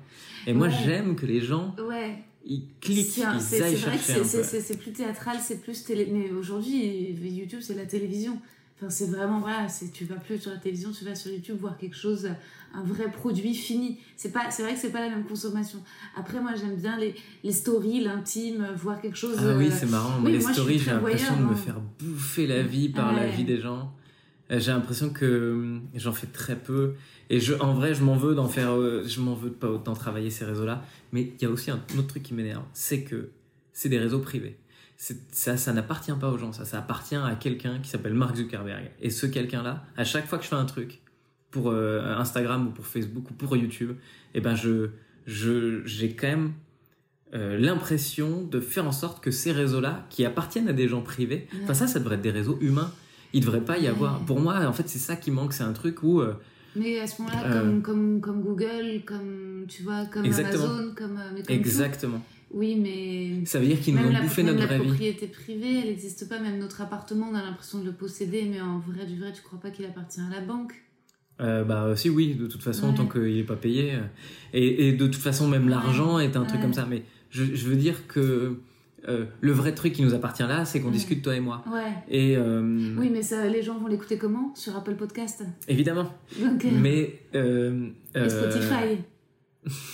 Et via leur téléphone fait en Chine. euh, euh, par des, des enfants voilà. euh, ouïghours. Ouïghours. Merci aux enfants ouïghours. Ça, je crois que non, il y a pas, euh, y a pas de. Apple fait pas partie des marques citées parmi les 82 multinationales qui sont dans Ouais. les camps ouïghours. Non. Adidas, oui, je crois. Nike aussi. Nike, Adidas, non Adidas, non Non, non, non, non. Mais Nike, oui, Zara, ouais. Et Ouais. d'autres, et beaucoup d'autres. Oui, bah non, mais c'est complètement stupide d'imaginer. Regarde juste en France, Ouais. euh, avant de parler des Ouïghours, regarde, regarde juste la place des Noirs en France. Moi, j'hallucine de voir à quel point euh, être noir en France, c'est pas la même chose qu'être blanc. Mm. Enfin, tu vois, d'abord, on peut s'offusquer, et évidemment, offusquons-nous. Mm. Mais juste, est-ce qu'on peut regarder quand même aujourd'hui que. euh, Les violences policières et la stigmatisation, le contrôle aux faciès. et puis même la vie normale. Ouais. C'est- La vie normale, euh, je sais pas comment dire ça, mais Instagram, moi, c'est ce que j'aime bien dans tes vidéos et c'est ce que j'aime bien euh, aussi. Et peut-être ce qui fait que tu es indépendant et que c'est pas sur une radio, etc. C'est que parfois j'ai l'impression que justement France Inter a un peu tendance à lisser le discours politique. euh, là où toi, tu te sens très libre d'avoir Ouais. un truc un peu à contre-courant et qui est assez rafraîchissant. Bah, parce que moi, j'assume ouais. d'avoir le droit, j'ass- j'assume de me planter. Ouais. Donc, quand je suis pas dans le, dans le sens global de Mm. l'humanité, Mhm.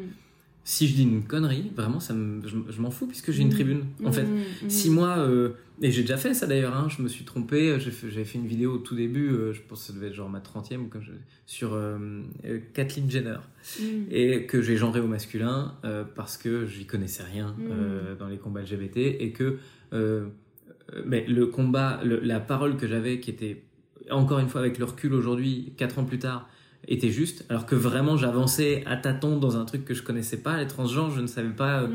je connaissais très très peu. J'ai l'impression que dans le fond, le discours était bon Mm. et que dans la forme, il a été mauvais, mais pour des bêtises. Mm. C'est-à-dire que vraiment, euh, mégenrer quelqu'un, Mm. enfin, je, Oui, je suis désolé, hein, je vais faire beaucoup Ouais. mal à tous les transgenres, mais vraiment, C'est pas évident. putain, Non, alors c'est pas évident. Et, ouais. en- et, et puis, et puis surtout, euh, euh, c'est pas de la mauvaise volonté. C'est-à-dire que ouais. moi, je trouve aussi qu'il est important que pour qu'un message avance, pour qu'une douleur puisse être entendue, il faut que cette douleur, tout le monde en prenne sa part. Mm. Et pour le coup, dans tous les combats féministes, racistes, Mm. etc., euh, pour que, le, la, le- pour que la, la douleur avance, il faut que la personne qui t'inflige la douleur, elle soit capable de l'appréhender. Mm. Et moi, pour que... Alors, j'ai vraiment, vraiment fait des efforts, parce que vraiment, le discours que j'avais en face n'était pas, n'était pas intelligent, je trouve. Mais c'est-à-dire que moi, tu me dis juste, attention, euh, ta mégenrée, c'est hyper important, Ouais. parce que en fait il y a des personnes qui souffrent de ça qui se sont retrouvées bloquées dans le truc et puis qui qui, qui euh, n'ont pas le luxe que toi de vivre en tant que personne cis Mhm. Euh, et est-ce que tu peux comprendre ce truc là oui je peux l'entendre et je suis tout à fait ouvert mais Mhm. par contre espèce de tocard euh, Ouais, de, transphobe. et de mes couilles ouais. bah là là j'ai envie de te lever mes deux doigts comme ça et de te dire Mhm. mais démerde-toi avec ton problème ça n'est pas le mien Oui. et en fait c'est vrai que euh, il arrive parfois que les personnes qui souffrent aujourd'hui de mots euh, euh, et puis en plus, tous les mots n'ont pas la même échelle quand tu les regardes sur le papier. Enfin, il y a des gens qui sont très tristes pour des choses qui sont vraiment pas graves. hein. Oui, non, non, c'est sûr. Et puis on peut pas prendre en compte tous les. Parfois, les, les commentaires font évoluer et tu réfléchis. Parfois, euh, moi j'ai reçu euh, un message. Bon, bah peut-être que la personne qui m'a écrit écoutera ce podcast, mais dans l'épisode avec Redouane, Et il... qu'il aille se faire foutre. c'était une femme. Mais euh, Ah. elle, parce que Redouane m'a raconté que sa première euh, copine, elle était, euh, elle avait la vingtaine, lui il avait 14 ans et qu'il l'avait rencontré, il était encore au collège, il est pas- après il a quitté l'école, mais qu'elle elle était à la fac et que, et que pour lui c'était incroyable. C'était... Et donc j'étais là genre waouh, trop bien. Moi à aucun moment, j'ai... et après j'ai reçu le message de cette femme, c'est de la pédophilie, euh, il a été avec une femme plus âgée que lui, comment n'avez-vous pas pu lui demander si c'était un traumatisme pour lui, c'était une, une prédatrice sexuelle, il a été abusé. Bah oui, oui, oui. Et, et c'est vrai que moi, sur le moment, en fait, comme, comme- ce que j'ai répondu, c'est que dans, dans, dans la façon que Redouane avait d'en parler, il avait l'air d'être euh, Ouais. heureux, que c'était une expérience positive. Et moi, ce que j'ai répondu, c'est que je pense que la plupart des rencontres amoureuses et sexuelles sont assez incongrues, qu'on le veuille ou non. Donc, euh, et en plus, il s'agit d'une femme et d'un homme, et que c'est comme le racisme anti-blanc. J'aime pas qu'on mette Ouais. un rapport d'égalité. En vrai, c'est pas pareil. Une jeune femme de 20 ans que tu rencontres à la fac et qui, genre, t'éveille à la sexualité d'un un jeune homme de 14 ans, que Maznev, quoi. Je veux dire, tu peux pas, en fait, tu peux pas créer des, c'est pas Non. la même chose. Voilà, en fait, ce Et ça montre gens- aussi qu'il peut y avoir des ascendants oui, dans un sens et dans l'autre. Il peut y que- avoir évidemment euh, des rencontres, et c'est ce que j'ai répondu. Je dis, moi, euh, j'ai découvert la sexualité avec un homme qui, était, qui avait 4 ans plus que moi, donc ça va, mais Ouais. euh, il restait mineur en effet, mais bon, quand même, il y avait quelque chose de. Mais bon, puis voilà, c'est l'histoire de. C'est comme. euh, voilà, c'est l'histoire de la vie, c'est-à-dire avant qu'on rentre dans, euh, dans l'histoire du. C'est très compliqué cette histoire de, de, de, de s'éveiller sans se puritaniser. C'est-à-dire que c'est compliqué la période qu'on vit, c'est-à-dire de, de rester ouvert à. euh, putain, on est en France, quoi. Je veux dire, en vrai. euh, moi, je, je trouvais ça cool, l'histoire de Brigitte et, et Macron. Ouais. C'est ouais. l'un des trucs qui m'a fait voter pour lui. C'est Mm. que je trouvais ça assez stylé. Qu'en fait, euh, genre, il ait aimé sa prof de français, tu vois, et de théâtre, et que, et que, je sais pas, le fait qu'il aime une femme intelligente et plus. et, et plus mûre que lui, je trouvais ça cool. Moi, je trouve toujours cette grosse différence Ouais. d'âge. euh, euh, c'est comme les différences de culture. Ouais. Je me dis, putain, faut être vraiment sacrément intelligent pour Ouais. affronter. Une regard, différence, ouais. ouais. Et après, il y a plein de gens qui me disent, mais non, non, c'est du viol, c'est de la pédophilie, etc. Genre, les gens sont toujours très d'accord avec. Enfin. En vrai, euh, en vrai, je crois, ce que tu disais, c'est euh, hyper intéressant d'avancer dans cette période où on avance vers le puritanisme et tout ça. Moi, je pense que la clé, c'est le, c'est euh, d'accepter déjà les défauts de chacun. Ouais. C'est-à-dire qu'en vrai, il peut y avoir un gamin de 14 ans dont le fantasme c'est de se taper, euh, et moi ça aurait été mon cas, j'aurais été ravi. Mais après, de vivre peut-être qu'en tant que l'histoire. papa, toi, t'aurais pas envie que tu vois que d'un jour, t'es t'es- t'es Bah, gamin non. mineur, il débarque avec En vrai, Ouais. ah bah, bah, en vrai, je pense que c'est c'est des questionnements qui ne m'appartiennent pas. Euh, je pense que c'est à moi de les éduquer. Et déjà, c'est peut-être pas de leur interdire, mais c'est de leur dire tiens, qu'est-ce que ça veut dire ça? Où est-ce que ça va? Au lieu de tout le temps vouloir interdire et de tout le temps vouloir sensibiliser en amont, c'est-à-dire qu'au final, effectivement, on devient, euh, on devient puritain. Au lieu de pardonner, au lieu de, de faire avancer les choses. Et effectivement, euh, mettre sur le encore un même pied tous ces trucs-là, bah, c'est hyper dangereux parce que Mhm. ça, ça, ça, ça symbolise chaque chose, ça, ça interdit des choses, ça met des tabous euh, à des endroits. Et donc, le tabou, euh, bah, encore une fois, euh, euh, ça, ça rend. euh, faut- euh, comment dire ça, ça Ça rend euh, spécial toute relation Mm. entre humains. Et donc, à partir du moment où toute relation doit être spéciale, ça veut dire que chacun va se regarder pour voir s'il mérite l'autre et comment ça doit être. Et on perd ce qui, moi, pour moi, est l'essence de la vie, c'est-à-dire l'abandon, quoi. Mm. Juste de discuter sans avoir peur du jugement. Mm. Depuis ce matin, je me demande pas ce que tu penses de mes propos. Et je pense pas que tu te demandes l'inverse. Et je pense que de manière générale, euh, c'est très important de savoir comment on blesse les gens, mais c'est très Mm. important que les gens qui subissent quelque chose euh, soient capables d'y réagir avec un peu de recul aussi. Mm. Et euh, Et pas de moraliser sans arrêt tout. Enfin, c'est. Il faut. Ouais. Mais Et cela mais dit, ils ont raison aussi, parce que oui, c'est et terrible, en fait. et- Il y a et des gens qui ont vécu des trucs, passionnante, euh. Et, et je pense que c'est- bien qu'on se relève aussi d'un truc très des années 60-70 et de Gainsbourg et de trucs de. Mm. C'était c'était important, c'était chouette. Il fallait, après 68, après. Mais qu'aussi aujourd'hui, on peut rediriger un peu les choses dans le sens de. Attention, est-ce qu'il y a des gens qui souffrent dans ce schéma et dont on parle pas? Mais euh, je, je pourrais continuer pendant des heures. Mais c'est chouette que les gens souffrent quand même. Mais oui, il faut. de toute On façon, refuse de ouais. souffrir aujourd'hui, mais Oui, c'est quoi ton truc oui. tu, C'est quoi ta vie quoi? Tu refuses de souffrir. Donc les gens prennent plus de risques. Oui. Et donc du coup on les met dans ces petits cadres. Et puis donc du coup qu'est-ce qu'ils font? Bah, Ils vont bosser 35 heures par semaine, ils reviennent à la maison et, et ils regardent des trucs de merde en se disant comme ça au moins je sors pas de ma zone de confort. Mais putain sors de ta fait, zone de mentir, confort. c'est tout lycée quoi. Souffre et mal, euh, enfin j'en sais rien, euh, il y a un moment. euh, et puis même si c'est pas de ta faute, enfin tu crois pas que nous aussi, on, on- tu crois pas qu'on se fait violer en permanence par le public quand on vient ouvrir ses tripes Ouais. et qu'en face on, se fait on se fait consommer? Oui. Enfin c'est horrible quand, quand on est des putes quoi. Et euh, et euh, j'ai une, une empathie particulière pour les prostituées depuis que je fais ce métier. Que, que je pense qu'ils font un don incroyable euh, de soi. Alors je- évidemment, il y a 15 000 euh, Oui. prostitutions différentes. Je parle de la prostitution qui est euh, de la, la prostitution volontaire. Mm. Je, je, euh, pour intégrer au quotidien ce truc-là, il faut en avoir une espèce de philosophie de Mm. vie, j'ai l'impression. Mm. Euh, ou une inconscience, et ben dans le Mm. stand-up c'est pareil. Pour monter sur scène, il faut Mm. avoir soit une philosophie de vie, soit une inconscience. Mm.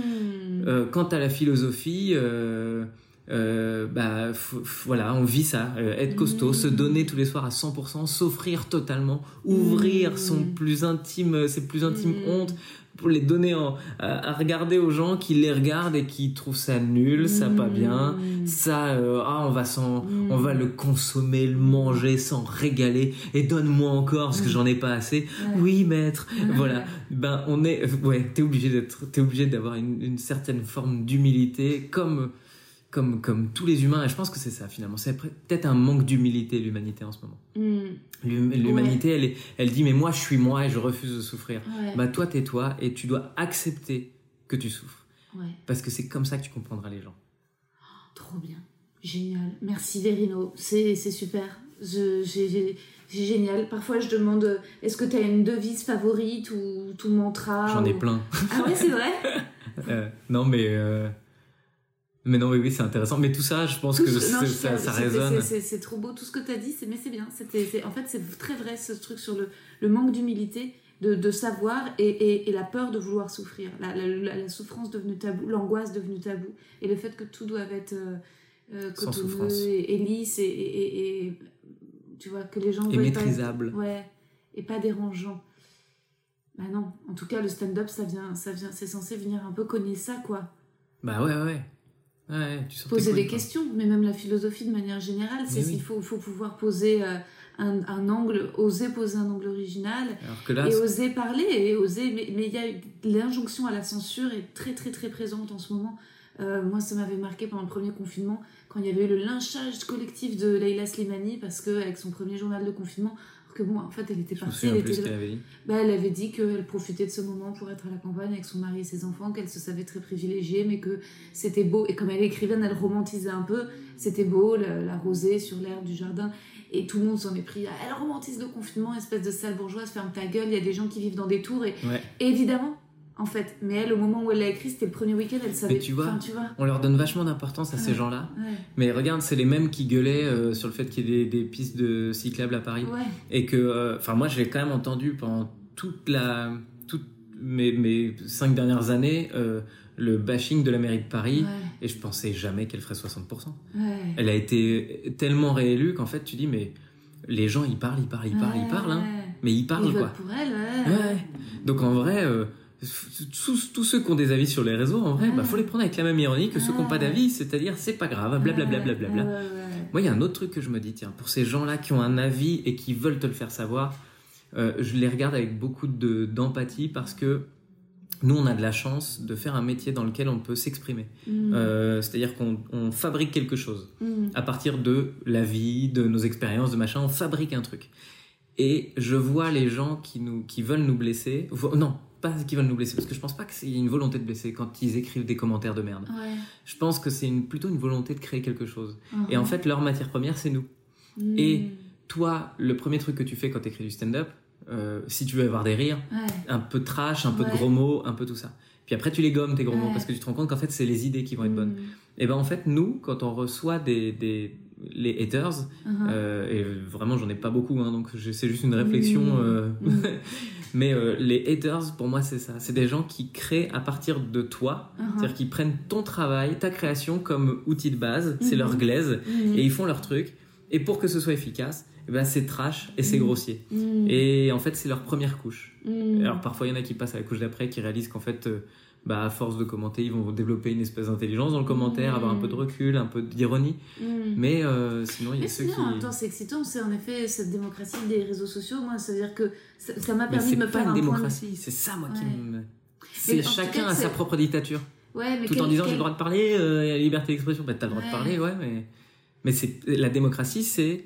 euh, on, on est très nombreux, Mm. chacun donne son avis, et ensuite on fait une moyenne de tout ça, Mm. et celui qui l'emporte, enfin c'est comme tel, tel, tel Mm. que ça. Là en fait c'est une, c'est pas une démocratie, c'est Mm. que des micro-dictatures Mm. qui disent ben moi Moi, je sais. je veux que ce soit comme ça que ça se passe, et Ouais. l'autre on est dans une démocratie, moi je veux que ce soit comme ça que ça se passe. Ouais. Et ben non, non, puisqu'on est une démocratie, je veux que ce soit comme ça que ça se passe. C'est pas une Mm. démocratie, ça, c'est des dictatures, les amis. C'est des micro-dictatures. Chacun crée sa micro-dictature. Et les réseaux, euh, pour en revenir à notre méga boucle, Ouais. pour moi, c'est ça. Comme euh, Instagram, Facebook, on se crée. Parce qu'avec les algorithmes, je sais pas si t'as vu ce documentaire Oui, sur. Et il résume vraiment bien. Ça fait 2-3 ans que je suis dessus à cogiter comment euh, Mm. parler de ce truc. Mais effectivement, comme on, on- on se nourrit des Mm. choses qui nous correspondent, Mm. et ben on se fabrique chacun notre petit monde d'informations. Mm. Et donc autour de, de- on vit dans ce petit monde d'informations qui nous correspond. On commente des choses qui correspondent à ce qui nous correspond. On trouve les alliés parmi les gens qui nous correspondent. Et en fait, chacun se crée sa micro-dictature, Oui. sa micro-société Mm. dans laquelle il a le droit de tromper sa meuf, il a le droit de machin. Et en fait, on refuse même de créer. Et là, pour le coup, la, boucle est vraiment très grande Mm. sur le début. Les mecs qui te disent le polyamour, en fait, c'est que des gens qui veulent vivre dans leur micro-dictature et avoir l'occasion d'aller Mm. butiner ailleurs tout en revenant dans leur confort Mm. de leur micro-dictature. Mm. Et que euh, bah, les réseaux entretiennent et, et même euh, euh, rendent encore plus populaire, quoi. Génial. je pense. Merci Verino. Et pour finir, est-ce que tu accepteras de faire un live à la sortie de l'épisode Absolument. Il va falloir que tu me harcèles parce que vraiment, je vais oublier. hein. Bon, c'était génial. Merci beaucoup. Merci à toi, c'était trop cool. Ah merci ouais. à ton chat. Oui, il, a- il, a- il, a- il s'est tenu, euh, il s'est tenu à carreau. Super. Alors mes amis, est-ce que cet épisode vous a plu? Entre Tristan Lopin et Verino, dis donc deux invités des mecs que je veux ken qui n'ont aucun problème érectile, incroyable. C'était quoi votre passage préféré dans cet épisode? Moi c'est quand Verino parle de ses parents qui se séparent l'année où il se met en couple avec Marion. J'ai l'impression que c'est un peu l'endroit de vérité de l'épisode.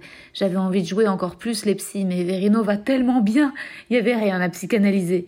Est-ce que vous aussi vous jouez au psy quand vous écoutez les épisodes des mecs que je veux ken et vous vous dites c'est ça la névrose profonde de l'invité Moi, ma metteur en scène et meilleure amie, Adrienne, elle est très forte pour ça.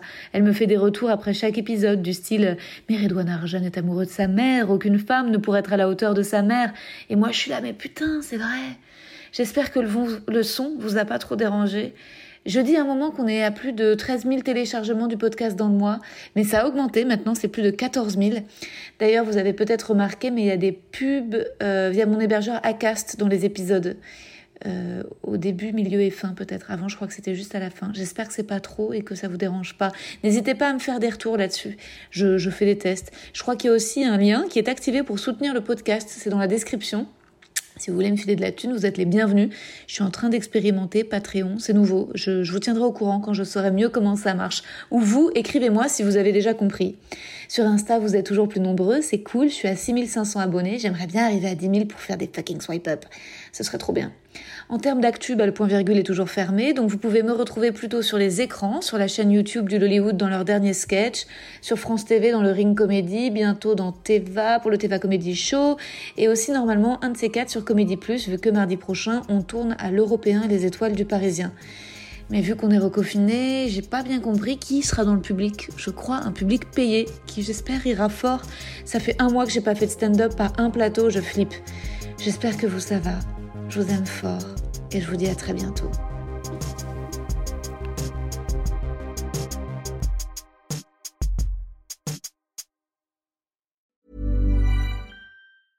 When it comes to your finances, you think you've done it all. You've saved, you've researched, and you've invested all that you can.